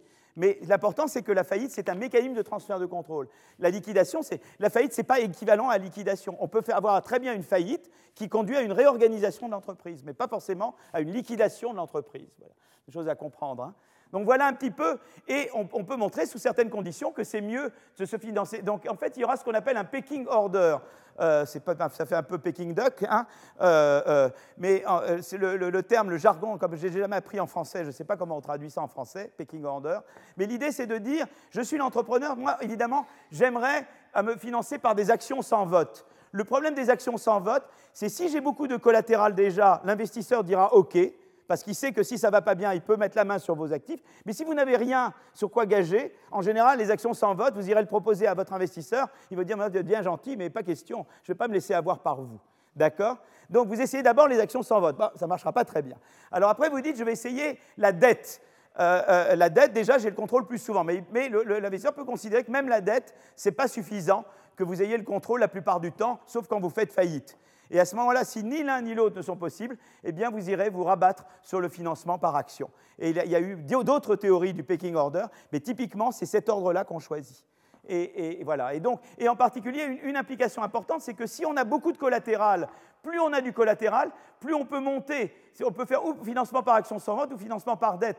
Si je n'ai pas de collatéral, je suis obligé de partager beaucoup plus le pouvoir avec l'investisseur extérieur. Donc ça, c'est une des implications de cette, de cette théorie. Le moins j'ai d'argent de côté, le plus je dois donner de pouvoir et de revenus également à, à, mon, à mon, investisseur extérieur. Donc notamment, si je suis très innovant, typiquement quelqu'un de très innovant qui démarre une start-up, ben, qu'est-ce qui se passe quand vous avez une start-up? Vous n'avez pas d'argent, vous avez une idée très innovante, mais en général, vous n'avez pas de machine ou de, sur quoi gager. Et donc, vous allez, donc quelqu'un qui vous financera, il vous dira, mon coco, tu es bien gentil, mais moi, je veux une part des revenus tout le temps. Et en plus, au début, je veux avoir quand même du contrôle, parce que je veux t'empêcher de faire des bêtises. Et peu à peu, tu vas t'améliorer, tu vas gagner de l'argent, et à ce moment-là, petit à petit, je serai plus coulant avec toi. Tu vois, je la laisse, au début, je la prends très serrée, et je la relâche petit à petit à mesure que tu vas réussir. Tu vois, je veux dire, eh bien, le venture capitaliste fonctionne comme ça. Voilà. Et, et, ceux qui ont regardé ça, c'est Kaplan Stromberg. Ils ont appliqué la théorie à Guillaume Bolton, donc c'est sympa, euh, président du comité Nobel qui utilise mes travaux. Et, euh, euh, et, il, y a, et il a regardé la, structure financière. Donc, alors, une chose aussi, c'est que moi, j'ai regardé un cas j'ai mentionné le cas où on veut transférer le contrôle quand ça va mal. Hein. Euh, je prête à Simon, Simon il a, et si ça va pas bien, je dis à Simon, mon coco, je te reprends le contrôle et c'est la faillite. Mais il y a des cas qui sont différents de transfert de contrôle optimal. Par exemple, vous avez des situations, et c'est très courant, où je peux être, moi, je, démarre une entreprise, je suis très bon pour, pour, gérer mon entreprise à un niveau familial, et puis tout d'un coup, mon entreprise, elle grossit, elle grossit, elle grossit, et là, je ne sais plus faire, quoi. C'est trop gros, quoi. Et là, il y a un mécanisme très important, c'est l'offre publique d'achat. Vous avez entendu parler IPO en, anglais. Et c'est un mécanisme justement pour t'assurer que l'entrepreneur ne reste pas trop longtemps. À un moment donné, il faut savoir tirer le ride, faire tirer sa révérence et laisser la place. Quoi. Et, le, IPO et l'offre publique d'achat fait exactement ça. Ça permet le transfert de contrôle quand ça va bien, pas quand ça va mal. J'ai tellement réussi que je dois m'en aller, vous voyez que je dois laisser la place parce que c'est trop gros, je ne peux plus gérer. Et donc, vous avez, typiquement, ce qui se passe, c'est ça.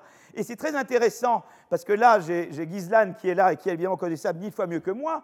Mais, euh, aux États-Unis, typiquement, qu'est-ce que c'est qu'un un, ami qui est très riche, qui a, fait une entreprise, qui est un innovateur euh, dans la Silicon Valley, que, plusieurs d'entre nous ici dans la salle connaissent.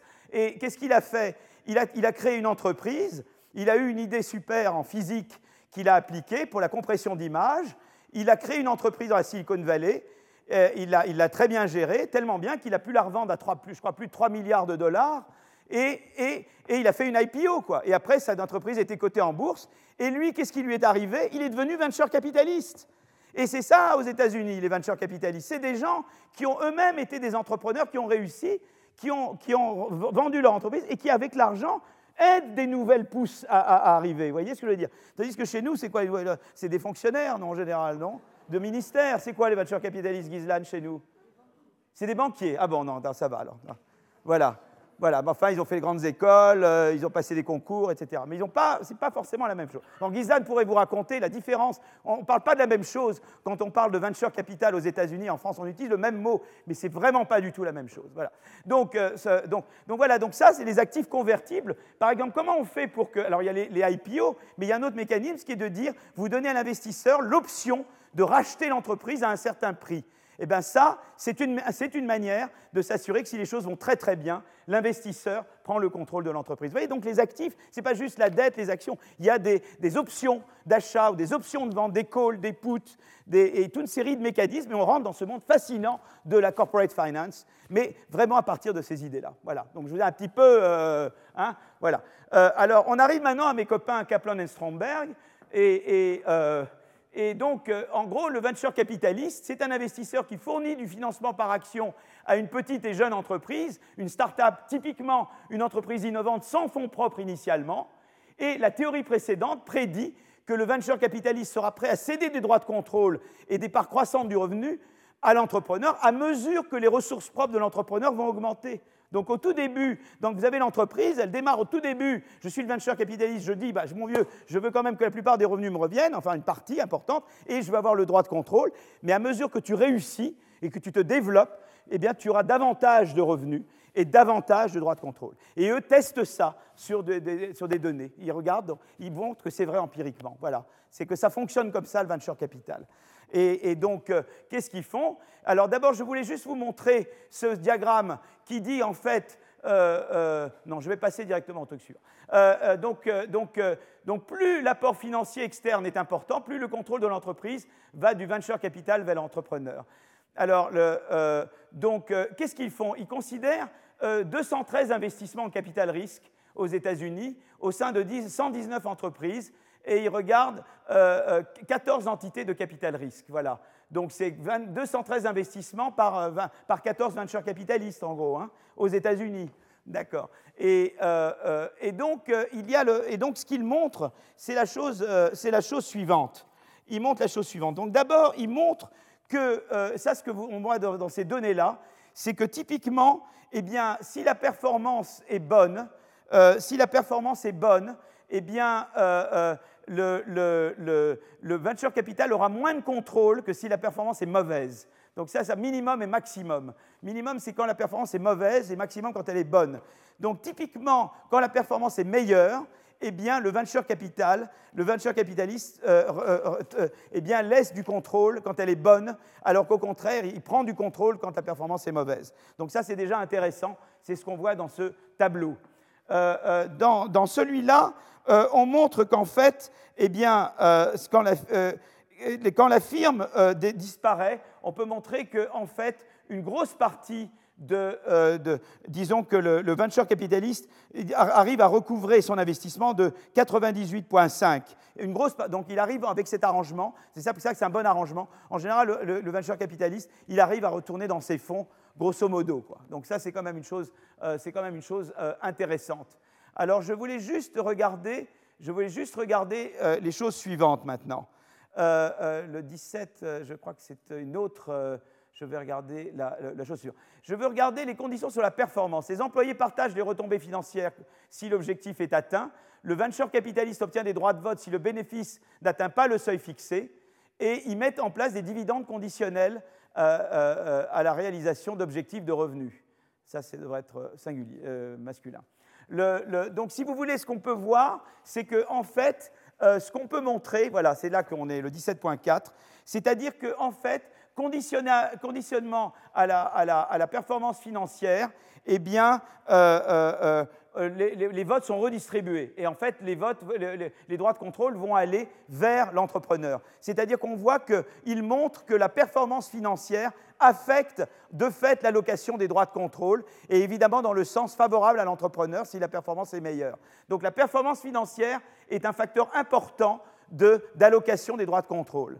Euh, parce qu'évidemment, dans la mesure où je sais que je peux être mieux remboursé, je vais moins intervenir dans le contrôle de ce qui se passe dans l'entreprise. Et donc ça, c'est la première chose qu'il montre. C'est ce 17.4 qui est vraiment qu'il y, a, vraiment une réaction très importante de la distribution des droits de contrôle euh, euh, entre l'entrepreneur et le venture capitaliste selon les performances financières.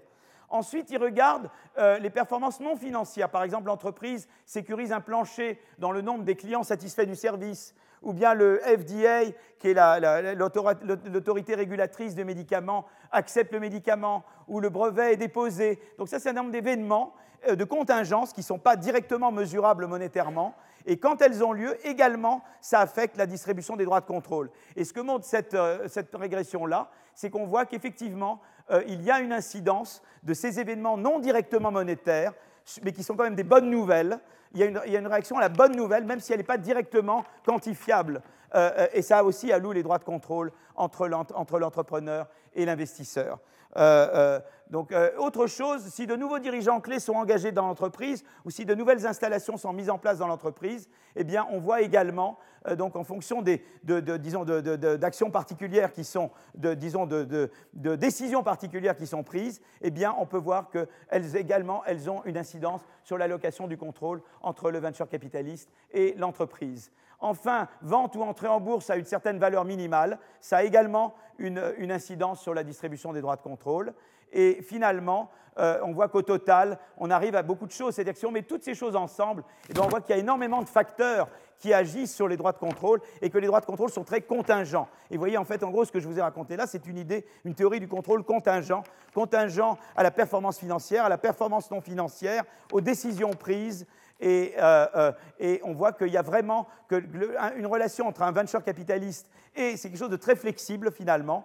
Au départ, le venture capitaliste a tous les droits, tous les contrôles, mais ensuite il peut se passer toute une série de choses qui modulent euh, euh, euh, en fait le contrôle, le partage du contrôle entre le venture capitaliste et, l'entrepreneur. Voilà. Donc, donc, les résultats, c'est que le, venture capitaliste partage les droits de contrôle avec l'entrepreneur. L'allocation des droits de contrôle est contingente à la performance. Si la performance est mauvaise, le venture capitaliste acquiert entièrement le contrôle. Si la performance de l'entreprise s'améliore, le venture capitaliste cède des droits de contrôle à l'entrepreneur et il tend à avoir moins de droits de contrôle à mesure que l'entreprise grandit et mûrit. Et c'est exactement ce qu'on observe. Et à un moment donné, eh bien, il y a le, fameux offre public d'achat qui fait que l'entrepreneur s'en va et que l'entreprise euh, est cotée en bourse, en tout cas euh, go public, comme on dit en, anglais. Donc voilà, ça, vous montre un peu le financement de l'innovation. Et voyez, le, capital risque, quelque chose de très peu développé chez nous par rapport aux États-Unis. Et c'est une source qui est assez sympa parce que vous savez, quand il y a eu la grande crise, là, la dernière grande crise, c'était une crise due à la dette essentiellement, due au, au shadow banking. Mais ce n'était pas la faute des venture capitalistes. Le venture capital, c'est quelque chose de très bien. Euh, alors, il y a eu la bulle, il y a eu la bulle de l'année 2000, effectivement, l'éclatement de la bulle Internet, mais l'éclatement de cette bulle n'a pas donné lieu à une crise financière parce qu'il n'y a pas les phénomènes de contagion que vous avez quand vous avez des crises bancaires. C'est très intéressant. Le financement par action, c'est très bien, c'est bon pour l'innovation et ça ne vous crée pas euh, des crises systémiques. Le financement par dette dans les pays développés, c'est moins bien euh, parce que ça peut vous donner beaucoup plus de contagion et ce n'est pas le financement le mieux adapté à, des investissements innovants. Les banques, typiquement, ne veulent pas prendre trop de risques. Quoi les banques, euh, euh, elles ne prendront pas les risques parce qu'avec des contrats de dette, elles ne veulent, pas, euh, veulent pas prendre des risques, tandis que le venture capital peut se permettre d'en prendre parce qu'il sait que même si ça va bien, il aura une part du revenu quand ça va très bien, tandis qu'un contrat de dette, eh bien, quand ça va très bien, le, créditeur ne peut avoir que R et rien de plus. Et puis en plus, avec le, venture capital, bah, le venture capitaliste intervient, vous aide à gérer l'entreprise, il est avec vous. Quoi. tandis que le contrat de dette, la banque, elle n'intervient pas dans la façon dont vous décidez des choses tant que vous n'allez pas en faillite. Voilà. Donc ça voulait un petit peu parler de ça. Et, euh, euh, donc euh, voilà, donc ça c'est la deuxième partie, la deuxième partie dont je voulais vous parler. Il est quelle heure maintenant? Quelle heure il est? Oh là là, il est déjà, oh là là, on a dépassé, je suis désolé. je vous donne cinq minutes là, c'est bon? Et après on passe aux deux papiers suivants. Vous êtes formidables, vous êtes d'une patience d'ange avec moi. Bon, alors je passe à la troisième partie et je vais parler du financement institutionnel et euh, des, instituteurs, des instituteurs, des investisseurs, ça plus moi là, je commence à fatiguer là, des instituteurs, des investisseurs institutionnels.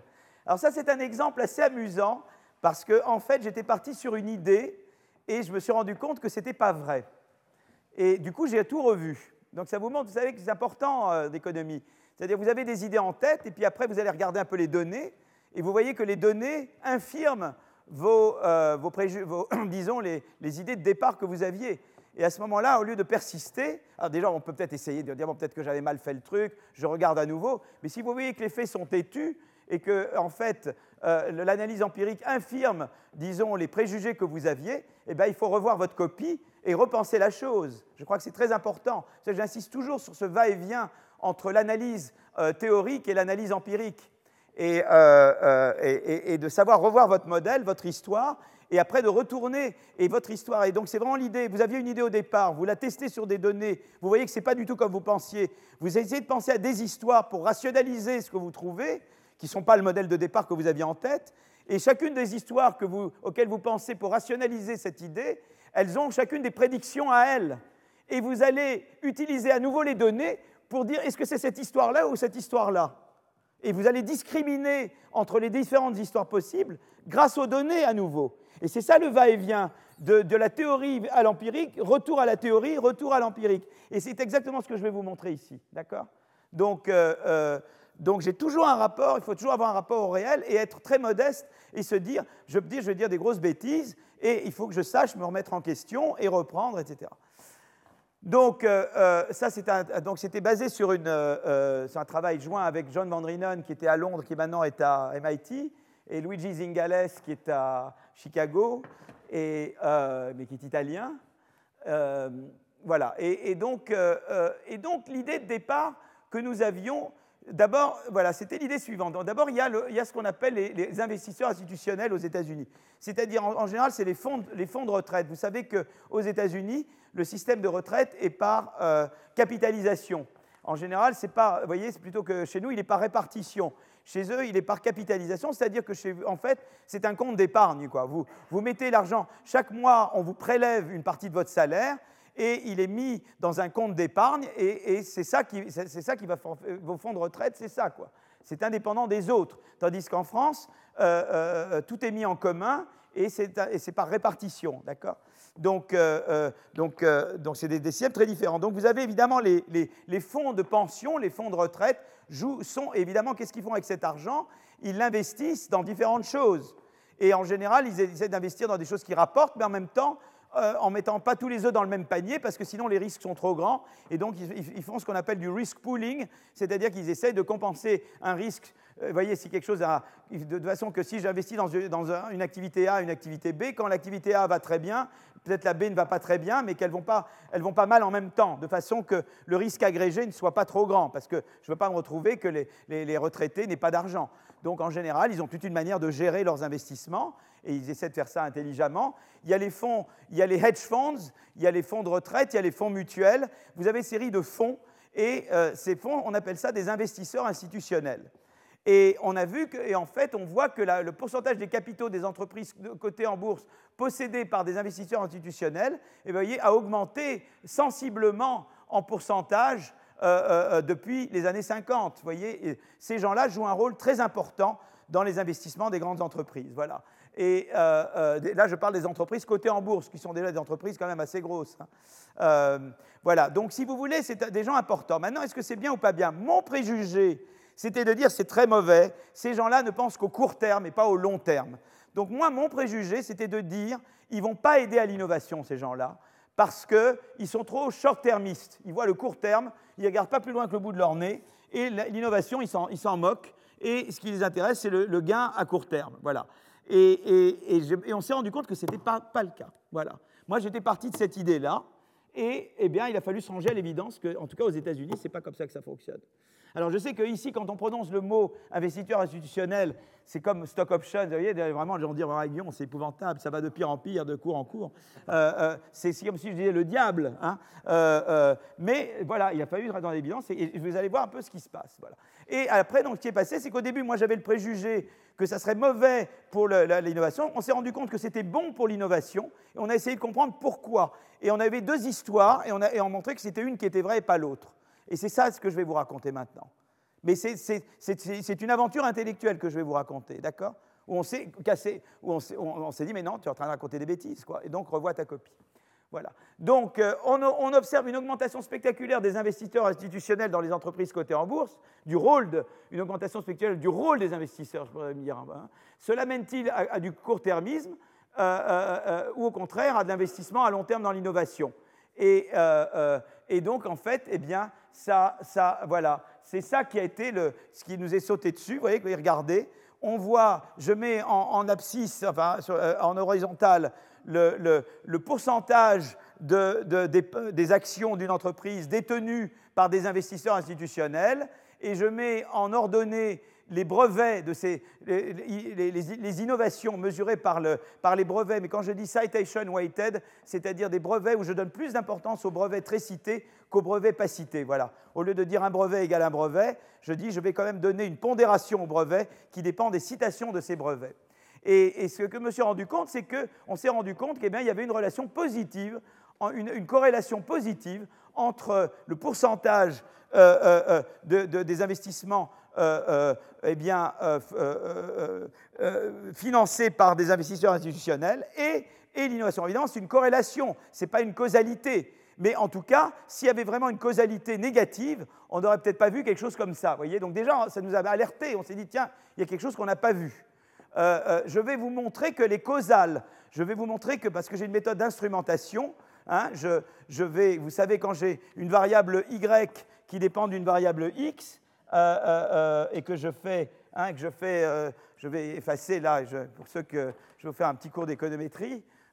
pour, j'ai toujours, j'efface ici, j'ai, voyez, vous voyez une relation entre x et y, ok vous avez des points comme ça et vous avez une droite comme ça, vous voyez une corrélation, mais maintenant vous ne savez pas forcément si ça veut dire qu'il y a une causalité de x vers y. Ça peut refléter une causalité inverse de y vers x. Ou peut-être qu'il y a un troisième facteur qui à la fois augmente x en même temps qu'il augmente y. Et donc, ça veut dire, donc on veut savoir si c'est vraiment une causalité. Et pour comment on sait s'il y a une causalité, on utilise ce qu'on appelle une variable instrumentale. Une variable instrumentale, c'est-à-dire qu'on utilise une source exogène de variation du x qui ne fait varier Y que parce qu'elle fait varier X. Vous voyez ce que je veux dire? Et ça, c'est un instrument. Et si on voit qu'on en trouve une, eh bien là, on sait qu'on a une causalité. Voilà. En gros, c'est ça. Et en anglais, on dit instrumental variable, variable d'instrumentation. C'est ça qu'on fait. Donc, euh, je vais essayer de vous montrer que cette relation, ce n'est pas juste une, corrélation, mais c'est une causalité. Et je vais essayer ensuite d'expliquer cette causalité. Pourquoi euh, euh, eh bien, les investisseurs institutionnels peuvent faciliter, favoriser l'innovation, contrairement à ce qui était mon préjugé, contrairement à ce que je pensais au départ. D'accord? Et c'est là qu'est l'aventure intellectuelle. Et c'est ça qui vraiment a rendu ce papier sympa. C'était vraiment. Euh, et puis ils sont très sympas, ces co-auteurs. Vraiment, enfin, vraiment très, très chouette, très sympathiques. Voilà. Ben, je ne vais pas vous raconter ma vie privée avec mes co-auteurs. Bon, alors, euh, alors objet de l'étude. Alors, euh, donc je regarde la relation entre, innovation et investisseurs institutionnels on, regarde des données de panel, c'est-à-dire des firmes américaines au cours du temps, d'accord? Et on va voir que la propriété institutionnelle a un effet positif sur l'innovation, donc que cette corrélation que je montrais tout à l'heure, elle est vraiment causale de l'investisseur institutionnel vers l'innovation, et on va voir qu'on va essayer de comprendre pourquoi. Et en même temps, on va voir qu'il y a deux histoires possibles. Et une des manières de discriminer entre ces deux histoires, c'est de regarder comment cette relation interagit avec la concurrence, avec le degré de concurrence sur le marché de l'entreprise. Et donc, je vais parler de concurrence à un moment donné. D'accord? Et tout ça, je vous mets les petites graines, mais je vais revenir là-dessus. D'accord? Bon, alors, nous, on s'est dit, ben voilà, si, mettons qu'on arrive à établir, ce que je n'ai pas encore fait, mais je vais le faire dans un moment, mettons qu'on arrive à établir qu'il y a une relation causale de l'investisseur institutionnel, du pourcentage d'investissement euh, de l'entreprise financée par des investisseurs institutionnels, et euh, vers les brevets, vers l'innovation. Comment on peut expliquer ça? Alors on s'est dit, il y a deux histoires possibles, il y en a peut-être plus, mais on en a regardé deux. La première, c'est celle du, manager paresseux, voyez? C'est-à-dire, en anglais, on a un autre mot. En anglais, c'est satisficing. Vous avez jamais vu le film de My Fair Lady? Le, film My Fair Lady? Ça s'appelle With a Little Bit of Luck. Vous connaissez cette merveilleuse chanson? With a Little Bit of Luck, on se dit tiens, je vais y arriver. Voilà. C'est-à-dire que vous êtes dans une entreprise où vous, avez, euh, euh, où vous avez un manager qui veut une vie calme, qui veut surtout qu'on ne l'embête pas. Alors lui, innover, oh là là, innover, c'est compliqué, moi j'aime ma routine, je n'ai pas envie d'innover tellement, etc. Mais euh, les investisseurs institutionnels vont le forcer à innover. Voilà, donc l'idée là, c'est de dire, j'ai quelqu'un qui veut la vie tranquille, mais l'investisseur institutionnel va venir le bousculer et lui dire qu'il faut que tu innoves. Voilà. Et, euh, euh, alors que si, a si les investisseurs sont dispersés, les actionnaires sont tout petits, eh ben, les actionnaires tout petits, ils n'interviennent pas beaucoup dans la vie de l'entreprise et donc il peut avoir la, vie, la Dolce Vita parce qu'il a les petits, des petits investisseurs. Voilà, donc ça c'est une première histoire, d'accord? Du, manager, disons, qui est... Euh, euh, euh, et, on va voir que, voilà, donc c'est une première histoire, donc gardez-la en tête et je vous en donne une deuxième qui est une histoire due à Holmström. À nouveau, on retrouve notre ami Holmström. Vous voyez, j'avais fait ce cours sans savoir qu'il allait avoir le prix Nobel cette année. Hein. Donc, c'est une chance. Hein. Vous, voyez toujours nos, amis, là. Ils reviennent tout le temps. Et, et l'idée, là, c'est une idée assez différente. C'est que l'innovateur, ce n'est pas parce qu'il est paresseux qu'il ne veut pas innover. C'est parce que, qu'est-ce qui se passe? C'est que l'innovation, c'est risqué. Et, typiquement, quand je suis un manager, je suis récompensé à la performance. Et je peux être averse au risque je peux ne pas vouloir prendre une action d'innovation parce que j'ai peur que si ça va mal, on baisse mes revenus ou carrément on me vire. Vous voyez ce que je veux dire? Donc je n'ai pas envie de prendre ce risque-là. Et donc je préfère ne rien faire du tout. Parce que j'ai peur de me soumettre à un risque. J'ai une famille, j'ai mes enfants à l'école, j'habite dans un quartier sympa. Je me dis, je ne vais pas perdre tout ça parce que j'ai pris une action innovante et tout d'un coup, je n'ai pas de chance. Parce que l'innovation, c'est aléatoire, ça, peut marcher ou ne pas marcher. On a vu la dernière fois l'importance hein, d'être indulgent à l'égard de early failure. Vous vous souvenez? Ben, Voilà, l'innovation, c'est risqué. Est-ce que je vais aller innover, m'embêter, etc. Euh, euh, voilà. Mais l'idée, c'est de dire que euh, c'est qu'évidemment, parce que notamment, ce qu'ils risquent, c'est pas seulement de perdre leur job, ils risquent d'avoir leur réputation dégradée. Et ça, c'est ce qu'on appelle les carrière concerns. C'est-à-dire que typiquement, quand je travaille dans une entreprise, il n'y a, pas que mon salaire qui compte, il y a ma réputation qui compte. C'est-à-dire que si je me plante, si je fais quelque chose qui n'est pas bon, ben, tout le monde va le savoir que je me suis planté. Et non seulement je peux me faire virer, mais ça sera beaucoup plus dur pour moi de trouver un employeur bien payé. Parce que les gens vont dire, ce type-là, il ne réussit pas. Donc c'est pour ça que je n'ai pas envie de prendre de risques. Euh, euh, et donc, euh, et l'idée là, c'est que l'investisseur institutionnel protège partiellement le manager contre les risques d'avoir la réputation dégradée. Parce que l'investisseur institutionnel, comme il investit beaucoup dans l'entreprise, il va s'informer sur vous. Et il va dire, mais je sais que tu es bon parce que j'ai des informations sur toi. Et donc, je t'autorise, moi, à avoir le early failure. Je peux séparer ce qui est ta valeur et, le manque de chance que tu as eu dans, dans, cet investissement innovant. Parce que je me suis informé, j'ai regardé différentes choses sur toi. Ce que ne ferait pas le petit investisseur vous voyez, qui a mis juste 2 dollars dans, le capital de l'entreprise. Voyez Donc c'est l'idée que l'investisseur institutionnel isole, protège l'innovateur. Voyez Il a un effet d'insulation qui fait que le, devenir du manager va être moins dépendant des aléas de l'innovation, de, la, chance ou malchance que je peux avoir sur l'innovation. Et du coup, ça peut encourager à l'innovation. Donc, vous voyez, il y a deux histoires différentes. L'un, c'est le manager paresseux et l'autre lui dit, allez, vas-y, sinon, hein, sinon ça ne va pas aller. Et le deuxième, c'est, vas-y, je te protège contre les risques réputationnels qui pourraient découler d'un échec dans l'innovation. Vous voyez C'est deux histoires assez différentes. Et on va voir qu'elles ont des implications différentes, et nous allons les tester. Et donc, on a essayé ces deux histoires. Et on a en fait conclu que la bonne histoire, c'est Holmström, c'est la deuxième, c'est celle-là qui est bonne, et pas celle-là et je vais vous expliquer comment on est arrivé à ça. Vous voyez, c'est vraiment comme un, roman policier. Hein. Qui est le coupable hein Et on essaie de savoir qui est le coupable. Voilà.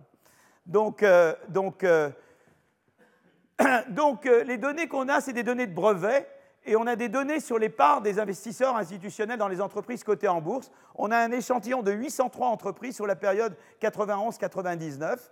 Et c'est ce que définissent les données, c'est CompuStat pour ceux qui, qui regardent les entreprises cotées en bourse, c'est CompuStat, et, les données de brevets, c'est USPTO, mais on les connaît évidemment particulièrement pour les, entreprises cotées en bourse. Alors, ne vous embêtez pas avec les équations. Ce qu'on fait, c'est qu'on régresse eh bien, le, nombre de brevets pondérés par la citation, et on régresse ça sur la proportion du capital possédé par les investisseurs institutionnels, plus des caractéristiques euh, de l'entreprise, plus des, effets fixes, etc. Ça, vous ne vous embêtez pas avec ça, mais c'est vraiment ça qui est important. Et, donc, on, regarde cette, régression. Donc, euh, on, fait d'abord la régression en, corrélation, simplement, ce qu'on dit, c'est que je vais faire une droite, je vais mettre ici la part de l'investissement financé par les investisseurs individuels, ici je vais mettre le nombre d'innovations, le nombre de brevets, et puis je vais faire plein de petits points, et je trace la droite qui se rapproche le plus de ces petits points, et je regarde le coefficient, est-ce, est que la droite va vers comme ça ou elle va comme ça? Eh bien, elle va comme ça, parce que vous voyez, le coefficient est toujours positif.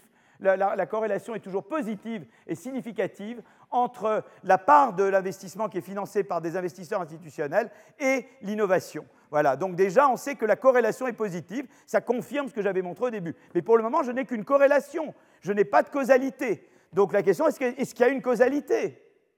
Donc je vais maintenant introduire la variable instrumentale. Euh, euh, donc, euh, c'est parce que j'ai un problème d'endogénéité. Mon problème d'endogénéité, c'est que pour le moment, j'ai une corrélation, mais euh, il, se pourrait que simplement, ça peut être une relation inverse, ça pourrait vouloir dire simplement que les investisseurs institutionnels ciblent les entreprises plus innovantes parce qu'ils pensent qu'ils peuvent gagner plus d'argent.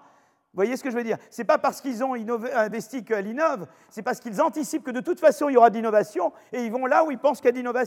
Ça, ça ne serait pas bon pour nous, parce que ce n'est pas ce qu'on veut. Nous, on veut une vraie causalité de l'investissement institutionnel vers l'innovation. D'accord? Euh, à l'inverse, des, institutions pourraient investir dans des firmes qui sous-performent en innovation, afin de les redresser. D'accord? Donc ça, c'est aussi possible. Donc nous, ce qu'on fait, c'est qu'on a un instrument qui est le fait qu'on fait partie du SAP Standard Poor's 500 Index. Vous savez qu'il classifie quelles sont les 500 meilleures entreprises. Et, évidemment, il y a des représentations par secteur. Et en fait, il y a un processus très exogène de classification dans le SAP 500, qui est très indépendant de l'innovation, en fait. Et donc, il y a toute une procédure, donc, et je ne vais pas vous embêter avec ça, comment on devient classé dans le SAP 500. On pourrait faire tout un cours sur ça, et je ne le ferai pas maintenant. Mais en fait, si vous voulez, ce qui se passe, c'est qu'à un moment donné, une entreprise est classée au SAP 500 et les managers de fonds qui sont euh, euh, euh, indexés au SAP 500 sont forcés d'investir dans les entreprises indexées au SAP 500. Et donc ça veut dire qu'on oblige les investisseurs individuels, les investisseurs institutionnels à investir dans des entreprises. Vous avez une entreprise, tout d'un coup, elle devient SAP, vous vous êtes indexé sur le SAP 500, on vous oblige à investir dans des entreprises qui deviennent indexées. Or, chaque année, il y a de nouvelles entreprises qui, deviennent qui rentrent dans le SAP 500. Vous voyez, c'est une source exogène qui fait que les investisseurs institutionnels, ils ne font pas ce qu'ils veulent entièrement. Ils sont en partie obligés d'investir dans certains types d'entreprises. Vous voyez Parce que tout d'un coup, cette entreprise devient cotée dans le SAP 500. Voilà, c'est ça l'instrument. D'accord? Et, euh, euh, donc, donc l'adhésion au 500 est telle exogène au cercle d'innovation, de nouvelles firmes entrent dans le SAP parce qu'elles représentent un secteur donné, pas en fonction de leur performance espérée et pas en fonction de s'il peut y avoir d'innovation ou pas. Standard Poor's affirme explicitement que la décision d'inclure une société, donc une entreprise au sein du SAP 500 Index ne constitue pas un point de vue sur le potentiel d'investissement de cette société. Voyez donc, euh, mais une fois que l'entreprise est là-dedans, eh bien, eh bien les, investisseurs institutionnels sont obligés voyez, euh, s'ils sont indexés sur le S&P 500, ils sont obligés d'investir dans cette entreprise.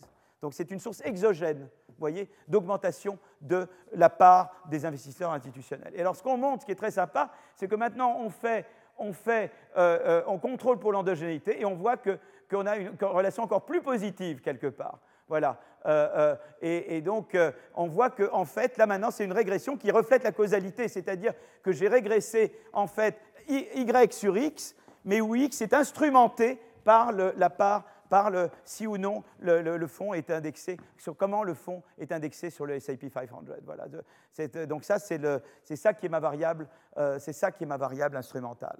Et on voit que c'est à nouveau positif, et là, c'est une relation causale que j'ai. Voilà. Euh, euh, on peut regarder maintenant l'effet direct du S&P 500 sur les investisseurs et l'innovation. Donc on voit ici que avant que l'entreprise dès que l'entreprise devient indexée au S&P 500, vous voyez qu'elle eh bien, elle va avoir beaucoup plus d'investissements institutionnels. Donc, quand vous êtes une entreprise et que vous devenez indexé sur le S&P 500, tous les, tous les fonds qui sont indexés sur cette S&P 500 sont obligés de vous financer. Et donc, vous voyez que quand vous êtes une entreprise, tout d'un coup, vous devenez choisi par le S&P 500, il va y avoir un afflux de fonds qui viennent de, des, investisseurs institutionnels. Vous voyez, c'est une manière exogène d'augmenter votre financement institutionnel. On le voit ici. ça, c'est l'année où l'entreprise joint le S&P 500. Et vous voyez que le pourcentage de financement par l'investisseur institutionnel, regardez comme ça grimpe, quoi, tout d'un coup, à partir du moment où, où l'entreprise joint le S&P 500. Voilà. Et alors après, on peut regarder l'effet que ça a sur l'innovation. Et vous voyez que l'innovation, eh ben, eh bien, elle va elle va euh, euh, augmenter aussi. Vous voyez l'effet, l'effet, alors il est un peu retardé, évidemment, ça va venir après, mais vous voyez que l'effet sur l'innovation va, euh, va être très sensiblement positif. Et ça, c'est vraiment un effet causal. Donc j'ai vraiment une causalité. Donc parce que sinon, j'avais une corrélation. Maintenant, je sais que j'ai une causalité.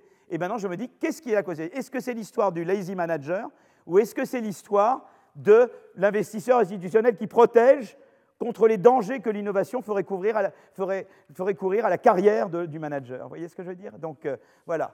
Euh, euh, donc maintenant j'ai les deux histoires. Je sais qu'il y a un effet causal et maintenant je veux savoir qu'est-ce qui cause ce, truc? Pourquoi il y a cet effet causal? Donc et, alors je me dis ben voilà, il y a une manière de, de distinguer.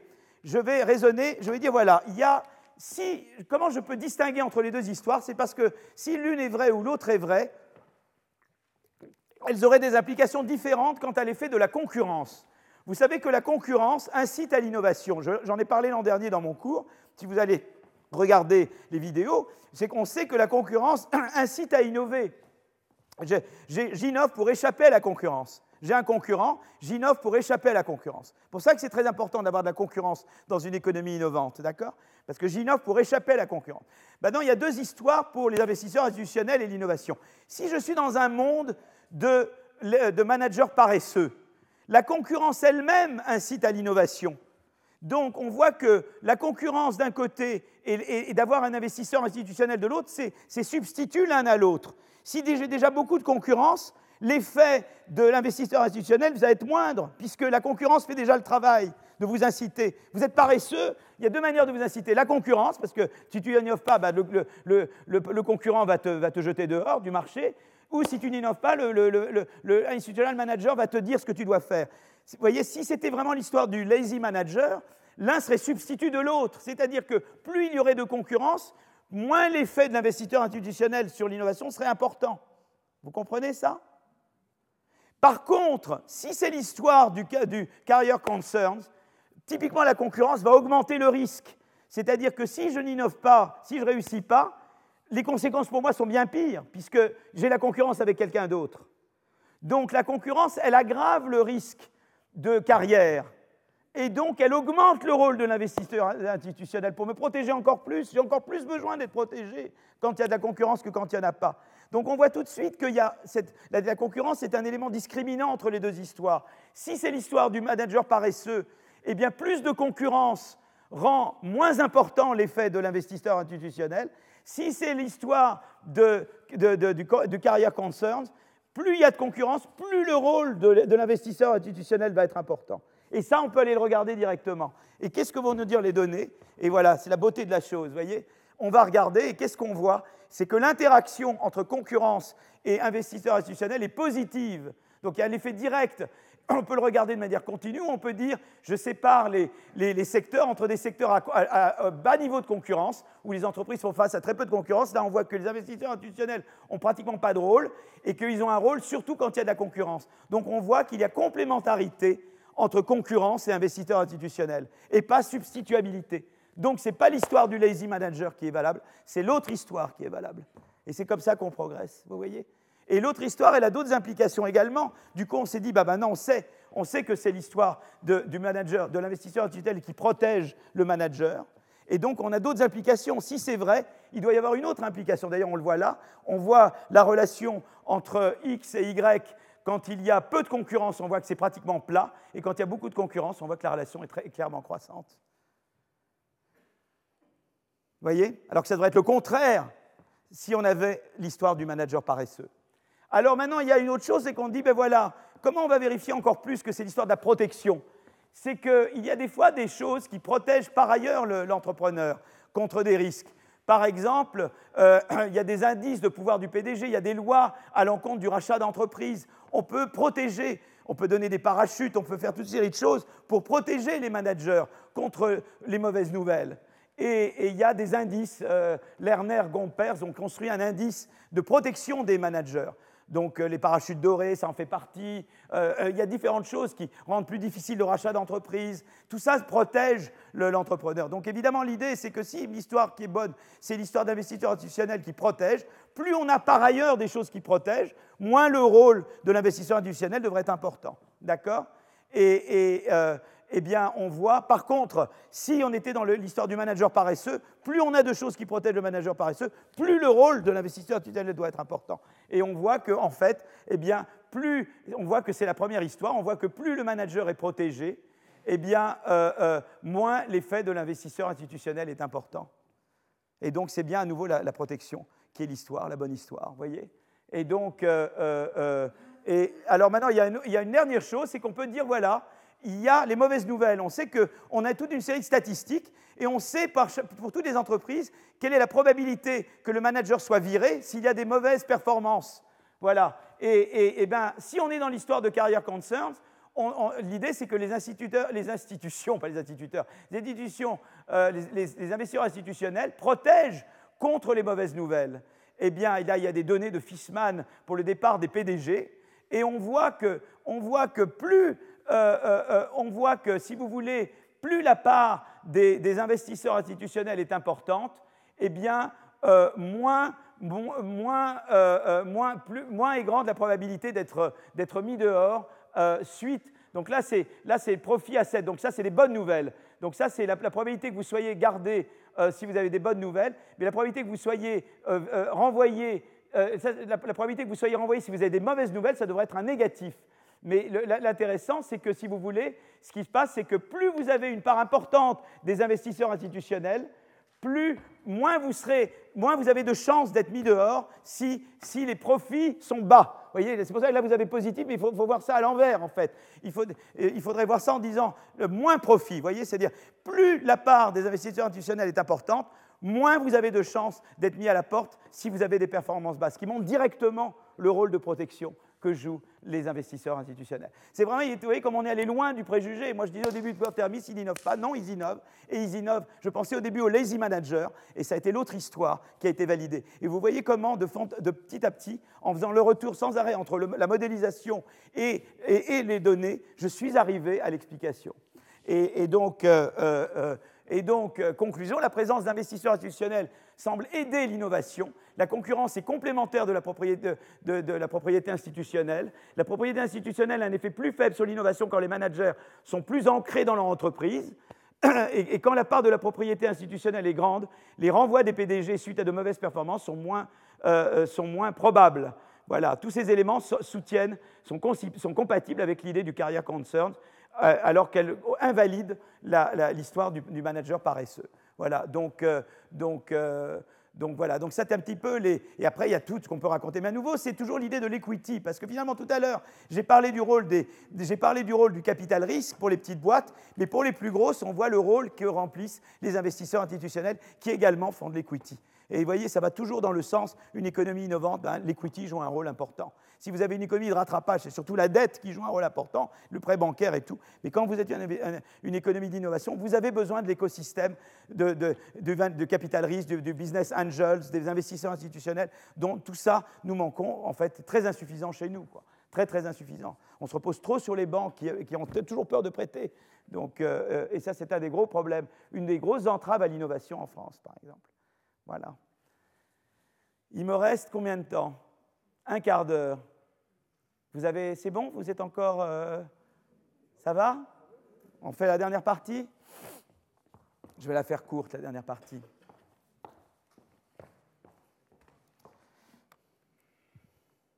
Alors.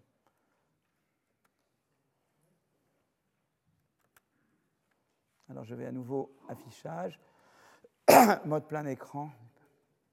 Voilà, alors partie 4, c'est les contraintes de crédit et la cyclicalité des investissements de RD. Donc ça, c'est un papier que j'ai fait avec euh, Philippe Askenazi, qui fait partie des économistes atterrés, bien qu'il m'a dit dans le train un jour, tu sais, j'y suis, mais je n'y serai plus demain. Alors je ne sais pas s'il y est maintenant ou pas, mais il m'a dit ça il y a six ans. Alors je ne sais pas. Vous pouvez lui demander. Gilles Berset est un collègue à la Banque de France, et, Berman est maintenant prof à Genève, et, Laurent Aymar, je ne sais pas où il est en ce moment. Je ne sais pas, je devrais savoir pour mes étudiants. Enfin, voilà. Euh, alors l'idée qu'on avait là, c'était la chose suivante. C'est euh, une chose qui est euh, importante pour la chose suivante. C'est que, en fait, c'est la politique macroéconomique. J'ai beaucoup parlé des réformes structurelles, mais il y a un rôle des politiques macroéconomiques parce qu'en fait, si vous voulez, la R&D, elle tend à être procyclique. Qu'est-ce qui se passe? C'est-à-dire, typiquement, je vais, quand, une entreprise, quand une entreprise est contrainte financièrement, eh bien, euh, en période de récession, euh, sa capacité d'emprunt baisse. Parce qu'elle ne peut emprunter typiquement qu'un multiple de son cash flow, qu'un multiple de ses profits courants. Et dans les périodes mauvaises, les profits courants, les ventes sont plus basses, les profits sont plus bas, et donc l'entreprise peut moins euh, emprunter. Typiquement, elle va couper sur la RD. Et c'est ça que je vais vous montrer là avec des données. C'est-à-dire qu'en gros, si vous voulez, il y a deux, types de choses. C'est-à-dire que vous avez deux cas de figure. Euh, j'ai à peine un, quart d'heure. Hein. Euh, supposons d'abord que vous êtes dans un monde où il n'y a pas de contraintes financières. Vous pouvez toujours emprunter jusqu'à la valeur nette présente de vos profits. C'est-à-dire qu'en gros, peu importe ce que vous avez, on ne vous demande pas, on dit, voilà, vous avez un projet, on voit que sur le long terme, ça peut donner tant, je ne m'inquiète pas si c'est en récession ou pas en récession, vous pouvez toujours emprunter jusqu'à cette valeur-là. Supposons que vous avez le choix entre la RD et la production. Supposons que vous êtes un boulanger, vous avez un four. Vous pouvez soit euh, euh, euh, passer plus de temps à produire du pain, soit passer du temps à réparer votre four. Vous allez réparer votre four quand? Ça, j'appelle ça la RD, d'accord? La recherche-développement pour le boulanger, d'accord? Eh bien, quand les ventes sont très élevées, vous êtes à la période de Noël, est-ce que c'est là que vous allez rafistoler votre four? Non vous allez choisir des périodes d'activité faible pour rafistoler votre four. La RD, vous allez la faire typiquement en période de, euh, récession, parce qu'au contraire, vous voulez, vous voulez, produire, vous voulez investir dans ce qui donne tout de suite, parce que la demande est grande pour votre produit.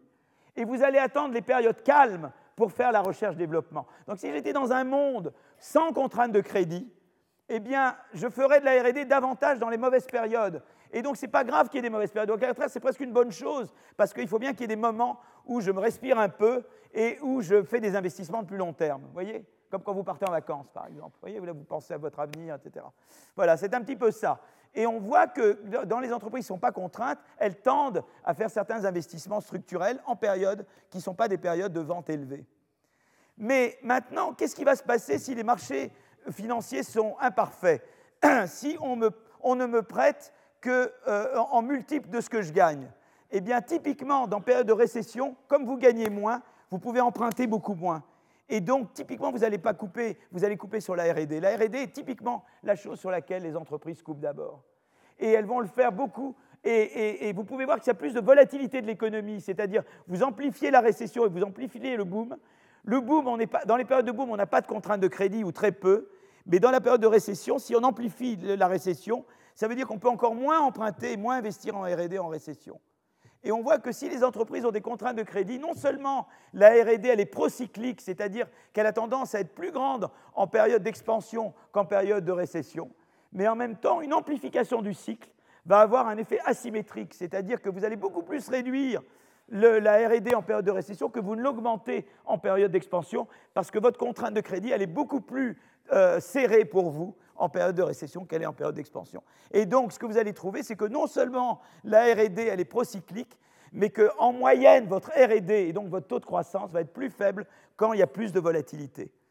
D'où le rôle de l'État avec des politiques contracycliques pour vous soulager en période de récession. Il vous faut Draghi d'un côté et il vous faut euh, euh, euh, un, budget qui est plus, on vous prête plus facilement en période de récession. Vous voyez ce que je veux dire? Du Small Business Act tout ça, ça vous aide, ça aide les entreprises en période de récession. Voilà, ça c'est l'idée de base, d'accord? Et moi, ce que je vais montrer là, c'est qu'effectivement, les entreprises euh, sont plus contraintes, ont une R&D plus procyclique et que, et que, la R&D est beaucoup plus affectée en récession qu'en expansion quand j'augmente, j'amplifie le cycle. Et c'est ça que je montre ici. Alors, comme je n'ai pas beaucoup de temps, je vais, euh, je vais vous montrer les données. Les données, c'est la Banque de France. Et donc, il faut, pour avoir ces données, c'est beaucoup de travail, hein, et elles sont hyper secrètes et tout. Hein. Donc, euh, ben maintenant, elles ne le sont plus, je peux parler de ça. Euh, alors, les, et, donc, l'idée, c'est de dire, ben, je vais regarder euh, si les entreprises ont, des contraintes de crédit ou pas. Le problème, c'est de trouver des mesures des contraintes de crédit au niveau de l'entreprise. Et là, l'idée qu'on a eue, c'est d'utiliser les incidents de paiement. C'est-à-dire que, qu'est-ce qui se passe? Eh bien, si je ne peux pas payer mes fournisseurs, on appelle ça en anglais trade creditors, qu'est-ce qui se passe à ce moment-là? Eh bien, à ce moment-là, ce qui se passe, c'est que euh, je suis mis sur une liste noire et toutes les banques savent que je n'ai pas remboursé mon créditeur. Et c'est beaucoup plus dur de trouver des emprunts ailleurs. Donc les incidents de paiement sont un très bon instrument pour mesurer la contrainte de crédit à laquelle l'entreprise fait face. Et ce que je vais montrer, c'est que pour des entreprises qui ont plus d'incidents de paiement, la RD, elle est plus procyclique, c'est-à-dire qu'elle varie plus avec le cycle et qu'elle elle réagit en moyenne beaucoup plus négativement au cycle que pour une entreprise qui n'est pas euh, soumise aux incidents de paiement. voyez? Donc j'instrumente, donc j'ai des mesures de contraintes de crédit, mais je les instrumente par cet incident, par ces données d'incidents de paiement qui sont des données qu'on ne peut avoir que par la Banque de France, puisqu'en fait la liste noire, c'est la Banque de France qui la détient. Donc j'ai 13 000 entreprises, la période c'est 94-2004, et, euh, euh, et, ce que je monte, je vais régresser, je vais régresser eh bien, aux incidents de paiement je vais régresser le prêt bancaire. Donc ça, c'est ce que j'appelle un premier stage, c'est-à-dire que ça, c'est l'instrumentation. J'instrumente les prêts bancaires par les incidents de paiement. Et ensuite, je vais régresser euh, euh, la RD sur les prêts bancaires. Vous voyez ce que je veux dire? Je vais en deux étapes. Je fais d'abord X, c'est le prêt bancaire, et Y, c'est euh, la RD, mais ma variable instrumentale, c'est l'incident de paiement. Et ce que je montre là, c'est la relation entre x et la variable instrumentale. On appelle ça un first stage. Et le second stage, c'est quand je montre la relation entre x et y. Euh, euh, alors, je vais continuer. Et ce qu'on voit ici, c'est que l'incident de paiement, eh bien, euh, quand j'ai un incident de paiement, j'ai eu un effet très négatif sur la probabilité d'obtenir un nouveau prêt bancaire. Donc on voit bien que l'incident de paiement, ça me met sur une liste noire et que ça, ça rend très difficile pour moi d'obtenir des prêts bancaires. Et l'incident de paiement va être mon instrument. Voilà. Donc une fois que j'ai ça, vous voyez, c'est un peu comme je fais de la cuisine, vous faites revenir des petits oignons hein, dans votre casserole, d'accord? Donc j'ai bien préparé ma variable instrumentale et mon x, et moi maintenant, ce qui va m'intéresser, c'est le plat, c'est le plat, c'est le plat de résistance, et le plat de résistance, c'est la relation entre le prêt bancaire et la, R&D. Donc, euh, donc, euh, donc on voit bien ça. Hein. Donc là maintenant, je vais parler maintenant de la R&D, sur la part de la R&D sur l'investissement total, et je vais régresser ça sur, euh, je vais régresser ça sur eh bien, les incidents de paiement. Voilà. et c'est ça que je vais, ça que je vais faire. Et je, vais le régresser sur le, je vais régresser sur le cycle. Donc là, le S, c'est si je suis en haut de, si j'ai des ventes élevées ou basses, et j'interagis avec les incidents de paiement. Et ce que je veux montrer, c'est qu'en fait, eh bien, plus je, suis sujet à des incidents de paiement, plus ma RD va réagir à de mauvaises ventes. Vous voyez ce que je veux dire? C'est ça que je vais montrer. D'accord? Plus je suis sensible au cycle. Et c'est ça que je montre, c'est-à-dire que ce qui est très important, c'est que, euh, euh, eh bien, on voit qu'évidemment, la RD réagit euh, voyez, négativement. Si j'avais une firme qui n'avait pas de contrainte de crédit, c'est contracyclique, c'est-à-dire que je vois que la RD, c'est en période de vente basse que je fais plus de RD, en période de vente haute, j'en fais moins, l'histoire que je vous racontais au début. Mais quand j'ai des, incidents de paiement, ça va aller à l'encontre, ça va rendre la RD plus procyclique. Vous voyez Là, c'était négatif, et là, ça devient positif. Vous voyez Donc, pour des entreprises qui sont sujettes à incidents de paiement, la RD devient plus procyclique. D'accord? Donc, ça, c'est déjà montré ce la première chose que je voulais montrer. Et donc, la part de RD est bien contracyclique en cas d'absence de contraintes de crédit. Euh, mais les contraintes de crédit inversent l'impact du cycle économique sur la part de RD. Et euh, voilà, et donc euh, donc euh, c'est ça que j'ai comme résultat. Et alors maintenant, je vais montrer l'asymétrie. Ce que je vous avais dit, c'est pas seulement que la R&D devient plus procyclique quand vous avez plus de contraintes de crédit, c'est que quand vous allez avoir plus de cycles ou plus de contraintes de crédit, la récession va faire très très mal. Alors que l'expansion, je vais dire, si par exemple je passe d'un cycle comme ça, vous voyez, regardez, je passe d'un cycle comme ça, vous voyez, à un cycle comme ça, eh bien, ça va être beaucoup plus dramatique ici par rapport à là que c'est bon là par rapport à là. Vous comprenez? Parce que je suis beaucoup plus contraint. Euh, mes contraintes de crédit, elles font très mal ici, vous voyez? Donc en moyenne, quelqu'un qui a une firme qui a des contraintes de crédit, elle va souffrir beaucoup, la R&D en moyenne va souffrir beaucoup plus dans un cycle comme ça que dans un cycle comme ça. Vous comprenez pourquoi? C'est ça l'effet asymétrique. Ça fait mal en récession beaucoup plus que ça fait du bien en expansion. Parce que la contrainte de crédit, elle est beaucoup plus binding, elle est beaucoup plus serrée en récession qu'elle ne l'est en expansion. Et, euh, euh, donc, euh, je décompose les chocs en deux catégories. Il y a les chocs de vente faibles et les chocs de vente fortes. D'ailleurs, high for euh, fort et low euh, pour faible. Low and high, ok? Et donc, euh, et ce qu'on trouve en fait, c'est que ce qu'on trouve en fait, eh bien, c'est que c'est vraiment les, les on, voit vraiment que c'est les que c'est les chocs forts, que c'est les, vous voyez que c'est les high sales, voyez, c'est les, voilà, c'est les, c'est dans ce cas-là, voyez qu'on a vraiment l'incident, l'incident de paiement il est vraiment dans les, dans les low sales. Vous voyez, c'est là que ça joue. Les high sales, euh, l'incident de paiement ne joue pas du tout. Mais l'incident de paiement joue énormément quand ça ne va pas bien. Et donc, euh, donc on voit vraiment cet effet-là sur les entreprises. Et, donc, si vous voulez, euh, là j'ai regardé en termes de, voyez, de, de, de RD, hein, et on peut regarder la, R&D moyenne et on peut montrer que la R&D moyenne, eh bien, elle est d'autant plus affectée euh, négativement par la cyclicalité, par l'amplitude du cycle, que vous êtes sujet à des incidents de paiement, que vous êtes sujet à contraintes de crédit. Et donc, si vous voulez, c'est important ça parce que euh, euh, c'est important parce que ça vous dit que finalement, il y a un rôle de la politique économique, macroéconomique.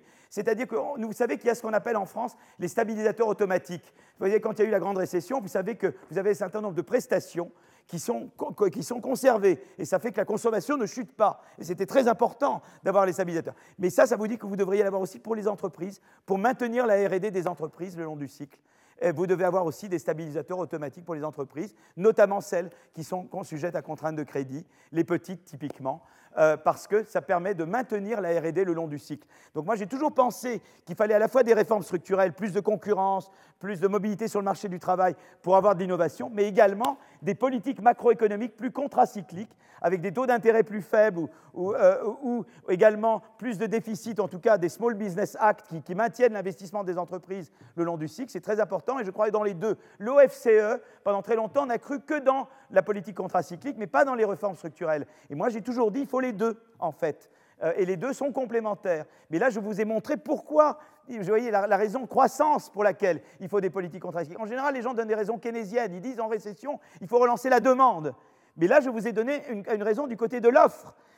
Bien sûr qu'il faut les stabilisateurs automatiques pour la consommation, mais il faut également des stabilisateurs automatiques qui permettent aux entreprises innovantes de maintenir leur effort de RD sur la longue période, parce que la RD, c'est quelque chose que si vous l'interrompez en milieu, vous perdez la course. Quoi c'est comme une, course, vous ne pouvez pas la perdre, vous pouvez pas. Et là, comme les marchés des crédits sont imparfaits, l'État doit suppléer, l'État ou la Banque Centrale Européenne doivent suppléer aux imperfections du marché du crédit et vous assurer que, vos investissements R&D seront maintenus autant que possible.